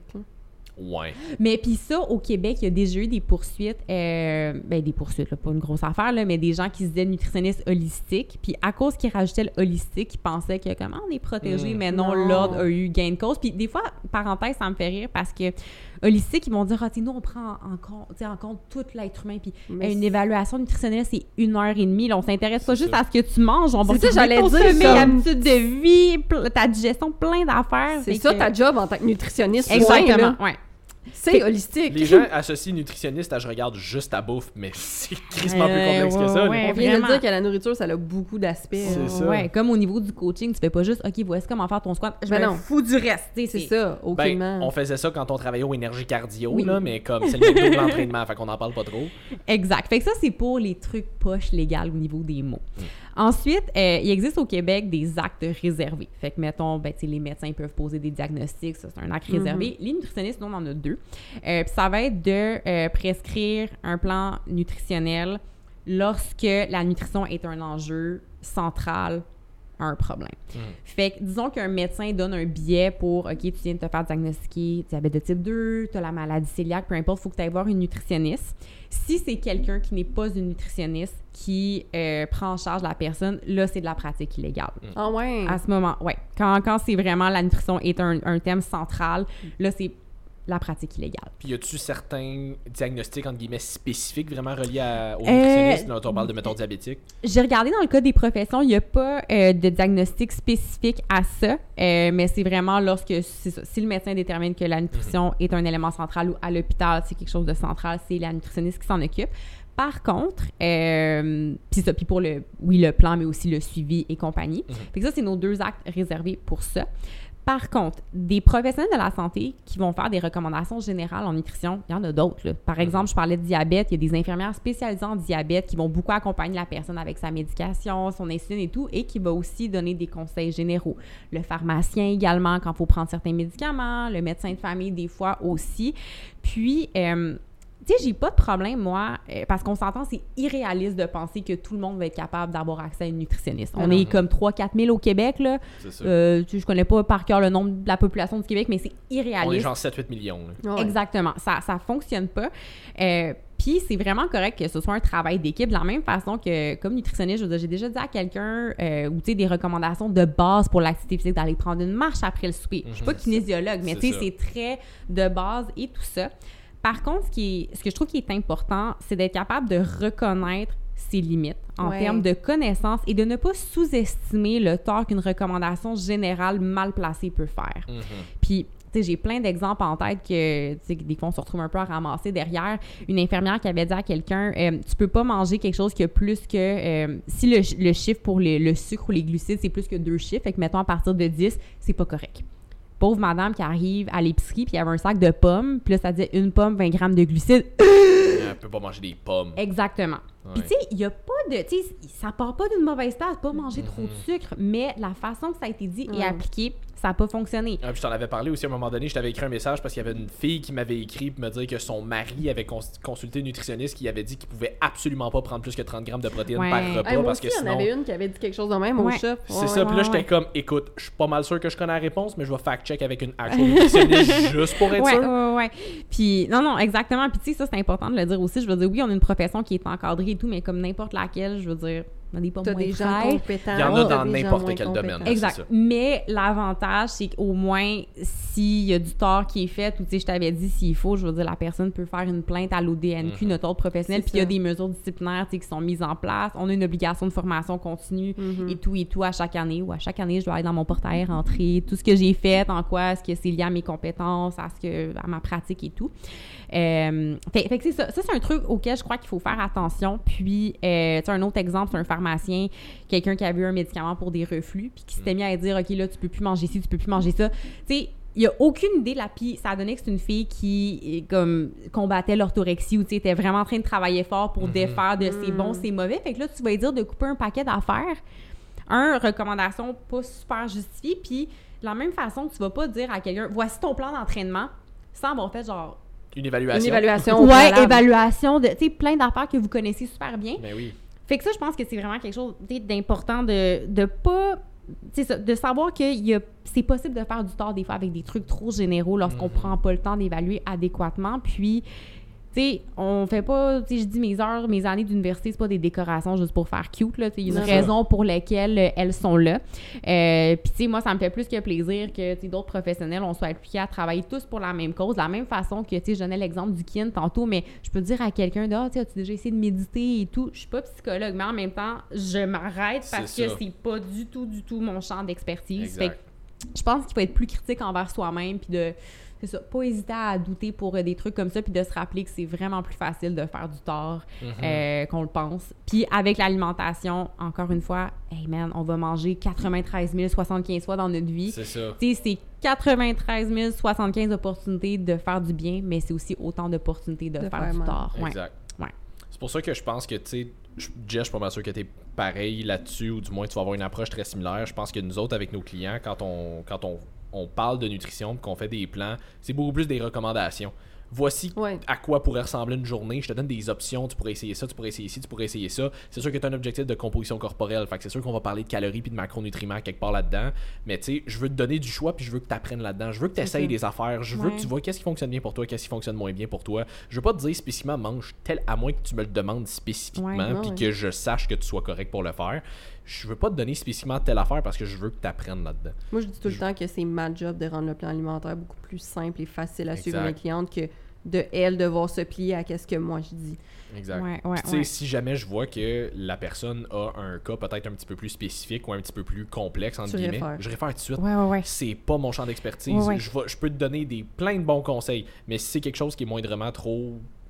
Je veux pas dire complexe, mais Oui, mettons, oui, qui est un petit peu plus complexe, euh, je vais te référer à quelqu'un d'autre. Puis même au sein des nutritionnistes, je veux dire, ça va arriver qu'on va référer entre Ben oui. nous des cas, justement, tu sais, quelqu'un qui est super calé, tu sais, maladie cœliaque et tout. Je veux dire, t'as l'habitude de voir une clientèle, tu sais, Mhm. particulière ça. pour ça. Tu vas référer pour des trucs comme ça. Euh, tu sais, la nutritionniste qui est habituée, d'elle, de faire les plans de nutrition parentérale, entérale à l'hôpital, est vraiment plus calée, mais arrive avec quelqu'un, un nouveau diagnostic de diabète, ça se peut qu'elle soit plus aussi à l'aise puis qu'elle va référer. Fait que C'est ça, je ça. pense que c'est vraiment important. Puis quelque chose aussi, des fois, ça me gosse parce que, tu sais, quand tu regardes les pourcentages pourcentage de gens qui vivent avec un trouble alimentaire, ça semble assez bas parce que c'est c'est très sous sous C'est pas tout le monde qui le crie non plus. non, eh, exactement. Puis des fois, ça, je trouve qu'il faut tellement avoir le radar allumé pour ça. Puis je vais toujours me souvenir quand je travaillais en, j'étais en pédiatrie, j'étais dans le même bureau que mes collègues qui, elles, étaient en troubles alimentaires. Puis les filles principalement, puis des fois des gars qui se faisaient hospitaliser, qui rentraient, c'était tous des gens qui mangeaient 10 de fruits et légumes par jour, des Mhm. grains entiers, la belle petite portion de riz, de saumon et compagnie. Fait que ça peut vraiment, vraiment être vicieux. Puis il faut vraiment garder l'œil ouvert quand il y a des certains comportements qui qui se mettent en place, puis il faut pas banaliser euh, des comportements, des, de restrictions excessives, le fait de toujours vouloir compenser pour ce qu'on mange, euh, tu sais, que le fait que l'apparence soit aussi centrale, puis, tu sais, ça, on- je pense que c'est un des points peut-être un peu crunchy, Ouais. que, tu sais, on fait ce qu'on veut avec notre corps, mais si à un moment donné, tout est là-dessus, faut lever le flag, puis des fois... Sais, puis je pense que vous êtes une belle exception dans le monde du fitness, mais des fois, je trouve que ça, ça prend un peu le bord, puis qu'il y a Mhm. des comportements malsains qui s'installent, puis qu'on on pense que c'est prendre soin de sa santé, mais non, non, c'est creuser la tombe de quelqu'un vers un trouble alimentaire. Ben, moi, souvent, mes clients, tu sais, ils vont m'écrire, mettons, dans leur check-in, ah, ou, tu sais, me parler directement. Ah, tu sais, euh, j'ai cheaté, non, non, non, non, j'avais des événements, tout le kit. Je suis comme, t'as-tu eu du plaisir? Mm. Oui. T'as-tu aimé ça? Comme, oui, oui, tu sais, j'ai du plaisir, mais je suis comme, c'est tout ce qui compte. Juste, Moi, pour vrai, là, t'as juste ça, à revenir à tes habitudes parce que moi, je travaille avec du lifestyle. Je travaille pas avec du monde Non, de compétition, puis je veux pas travailler avec du monde de compétition parce que ça me rejoint pas. Ouais, ouais. Ça me rejoint Non, pas, ça, ça. rejoint pas mes valeurs. Je veux rendre les gens en santé. Moi, c'est ça qui m'intéresse. Pour moi, ta perte de gras, je leur apprends que c'est un effet secondaire de, du changement des habitudes de vie qu'on fait. Ouais. De te réapprendre comment c'est le fun de vivre, parce que souvent, comme je le dis, ils viennent de, de personnes qui, qui ont augmenté les troubles, qui ont alimenté les, les troubles alimentaires, Ouais, ouais. Sans vouloir faire de jeux de mots plates. mais, mais tu sais, qui, qui ont, qui ont alimenté ça, puis que, tu sais, des filles qui me disent Ah, euh, je suis obligée de manger de la viande rouge le matin, nanana, tu sais, de faire wow, wow, wow, comme on va faire quelque chose. Moi, tout le ça. temps, qu'est-ce que tu manges présentement? Qu'est-ce que tu aimes manger? Qu'est-ce que tu veux manger? Ouais. On part de là. C'est ça qui est facile, Ouais. c'est ça qu'on fait. That's it. On Ouais, va ouais. regarder dans quelle quantité tu es confortable, comment tu réagis, comment ça va. That's it. Mais pour moi, c'est tout le temps comme ça que je fonctionne. Tout est au choix, ta viande est au Ah, je suis pas mieux de manger. On s'en fout, mange ce que tu as envie de manger. ouais, La viande que tu veux. C'est comme le bio, pas bio tantôt, tu sais. C'est Même ça. chose, comme on s'en fout. Si à un moment donné, tu me dis, hey, là, je suis dans une page, je veux vraiment manger du saumon, tu peux-tu me le mettre? Parce que ça me rassure de le voir? Moi, te le mettre. Mais sinon, tout est au choix. Tes légumes, C'est au choix. J'avais une cliente cette semaine, justement, qui a fait sa meal prep, puis elle a, elle a montré toutes ses meals, puis elle avait Ah juste des légumes verts Ah dedans. oui, oui, je me sais l'avoir vu dans, dans Puis tes j'étais comme, ouais. tu, le, tu le sais que tu peux manger d'autres. Oui, mais j'aime vraiment ça. OK, pas de trouble. Mais genre, pas moi. Je voulais juste, je voulais juste que ça soit clair. C'est Oh, écrit ouais. légumes au choix, là. Tu peux mettre des légumes de Ouais, couleur. ouais, tout à fait, tout à fait. Moi, ouais. pour vrai, là, ça, c'est une de mes. Je vais dire fierté, mais une affaire que j'aime vraiment voir dans mes check-ins, c'est quand mes clients me disent, mettons, qu'ils ont mangé du resto durant un week-end ou whatever, puis ils sont comme, hey, je sais que j'ai cheaté en fin de semaine, mais je me sentais vraiment bien là-dedans, puis ça me dérange pas, je repars cette semaine. Mm. Comme, qu'est-ce que tu veux demander de plus? À un moment donné? Si t'es bien là-dedans, là, ultimement, who gives a shit? À moins, tu sais, je veux dire, si t'avais été un client en prep de compétition qui m'avait dit ça, là, j'aurais fait, ouais, là, on va quand même regarder tes affaires, parce que ça. ça marche pas avec ta compé. Oh, mais ouais. pour la grande majorité de notre clientèle qui est vraiment plus oui, lifestyle, ben justement. oui, oui, hey, t'as profité d'un resto en fin de semaine? Good. ouais, T'as-tu eu du fun? Oui, good. Ouais. Comme c'est tout. Hey, au pire, tu vas, ça va peut-être te prendre une semaine de plus avant d'atteindre ta- ton objectif Ouais, de perte de poids. Je pense qu'on l'avait dit dans le premier épisode, mais on s'entend à tes funérailles, là, le monde va pas être comme Ah, Sim tellement quand il était à 167.3. Tu sais, C'est comme c'est pas. euh, Quand il était lean, là, c'était vraiment le moment où on l'aimait le plus. Mais tu sais, on va bien plus. Je vous confirme que c'est pas le moment où vous le plus. J'étais pas du monde. Moi non plus. Merci de ne pas me réinviter quand vous êtes en prep. Ouais. Ça- Fais-toi-en pas, ça arrivera plus jamais. Non. Vraiment pas. J'aime trop la vie, mais tu sais, Man l'avait dit dans, dans un autre podcast aussi, tu sais, ton processus, il est important. Est-ce que t'aimes mieux y arriver plus vite, mais avoir envie de te pendre tout le long, tout ce temps-là, ou est-ce que c'est plus important que t'aimes ton processus, t'as Ouais. du plaisir dedans? Ça va être plus long, mais on s'en fout que ce soit plus long. Tu Ouais. te sens bien, t'as du plaisir, t'as du fun, Ouais, tu ouais, ouais. vis. Tu sais, t'as une vie en dehors de ta tellement, shape. là. Tellement, Ouais. tellement. Ouais, ouais, ouais. Puis tu sais, je, je me suis surpris aussi, ben pas surpris, mais tu sais, mettons, moi, j'ai, j'ai, j'ai pas de plan alimentaire ou rien, Mm. tu sais, je vais vraiment, je veux dire, au pif. Puis tu sais, j'ai la chance d'avoir le brain de connaissance. Ouais, je pense que, tu sais, des fois, pour moi, c'est, c'est facile, justement, Ouais, ouais. là, de faire des choix selon, tu sais, je me casse par tête, OK, je suis 6 heures sur le bench, OK, me composer un déjeuner qui va me soutenir, c'est facile. Mais là, avec le vélo, quand des fois je pars des 100, 130 km, faut Mm. vraiment là, que le, le côté rationnel Ouais, embarque ouais. plus de comme, hey, la veille, OK, je veux peut-être pas manger tel truc parce que je sais que ça va me faire filer tout croche côté digestion le lendemain. Puis, hey, je peux vous dire que 130 km, il faut aller sur son bicycle. ouais. C'est ça. Fait que là, tu sais, des fois, je repense plus à ces affaires-là. Puis, tu sais, c'est orienté dans un choix de, hey, c'est pour j'ai du fun le plus- lendemain. C'est ça, c'est plus ça. côté performance pour avoir du plaisir. C'est pas genre je veux absolument perdre du gras. Non, non, c'est comme, ça serait le fun que je pogne pas une crampe, puis comme, Oui, Que je oui. meurs pas à mi-chemin. c'est ça. Exactement. Fait que, tu sais, j'ai commencé justement, tu sais, plus checker ou même, tu sais, des fois, de calculer combien de glucides je vais avoir besoin à l'heure pendant mes rides de vélo. Puis, Pour pas mourir. exactement, mais c'est tout le temps, si à un moment donné, ça devient du stress ou quoi ça, ben, je vais faire des plus petites rides. Exact. Puis, je me ferai pas chier à calculer mon jus d'orange euh, ou ça. mon Gatorade ou whatever, ce que je mets dans ma bouteille. C'est ça. C'est ça. Fait que c'est important que ce soit le fun. Hey, c'était vraiment un excellent podcast. Vraiment. On Hey, est la veille de taper le 2 heures. Ça va être notre Oh, plus long Dieu. ever. Pour vrai, je sais pas. Souvent, je pense que j'ai le record quand je passe sur des podcasts pour les temps. Je sais pas si c'est une bonne affaire parce que j'ai une grande gueule. C'est vraiment une bonne affaire. C'est vraiment pertinent. Comme je disais tantôt, il nous en restait qu'on avait pris en note. Fait que c'est ce qui wrap up pas mal notre podcast pour aujourd'hui. Euh, on va définitivement être invité pour euh, à peu près 72 autres épisodes. Oui. Parce que visiblement, on a d'autres gens en masse. On t'aime. Euh, fait que si les gens voulaient te suivre, en apprendre un peu plus sur toi, où est-ce qu'on peut euh, te suivre, Te en apprendre un peu plus sur toi? Ben, Répétez la même affaire. Ça se fait où? Dans le fond, voici mon code d'assurance. C'est. Numéro d'assurance sociale. Non, eh je, suis, je suis très active sur Instagram. Je pense que c'est vraiment la plateforme où je publie le plus. euh, publications, story et compagnie, donc myriam.baudry.dtp. Euh, ben, j'ai une page Facebook juste pour dire, euh, TikTok juste pour dire, mais j'ai comme pas ouvert l'application depuis six mois. Fait qu'honnêtement, Instagram, c'est vraiment la, la place pour me suivre. Puis euh, toutes mes petites chroniques LCN sont dans mon lien, mon adresse courriel est là. Fait que tout, tout y est. Nice. Super. Fait que, ben, merci encore de t'être déplacé Ben, à merci B-Town à pour venir avec nous autres. C'était vraiment cool. vraiment le fun. Va vraiment falloir qu'on en refasse d'autres parce qu'on a encore Ouais. plein d'affaires à jaser. Merci beaucoup à NIH Supplément. J'ai emmené ma théanine pour vous le montrer. Ça, ça sauve ma vie. Ça va peut-être pas sauver la vôtre, mais moi, oui. Merci au code Woke Up and Chose Violence 10, WUACV10 pour un 10% de rabais sur votre deuxième commande. La première a un rabais de 15% déjà. Yes, si jamais vous voulez nous suivre, coach.ly barre en bas BM, moi Ouais. coach Sim barre en bas BM aussi. Donc euh, si jamais vous avez aimé l'épisode, likez, taguez-nous, partagez, ça nous fait toujours plaisir. Puis on se revoit pour un autre épisode la semaine prochaine. Salut tout le monde. Bonne soirée tout le monde! Bonne soirée!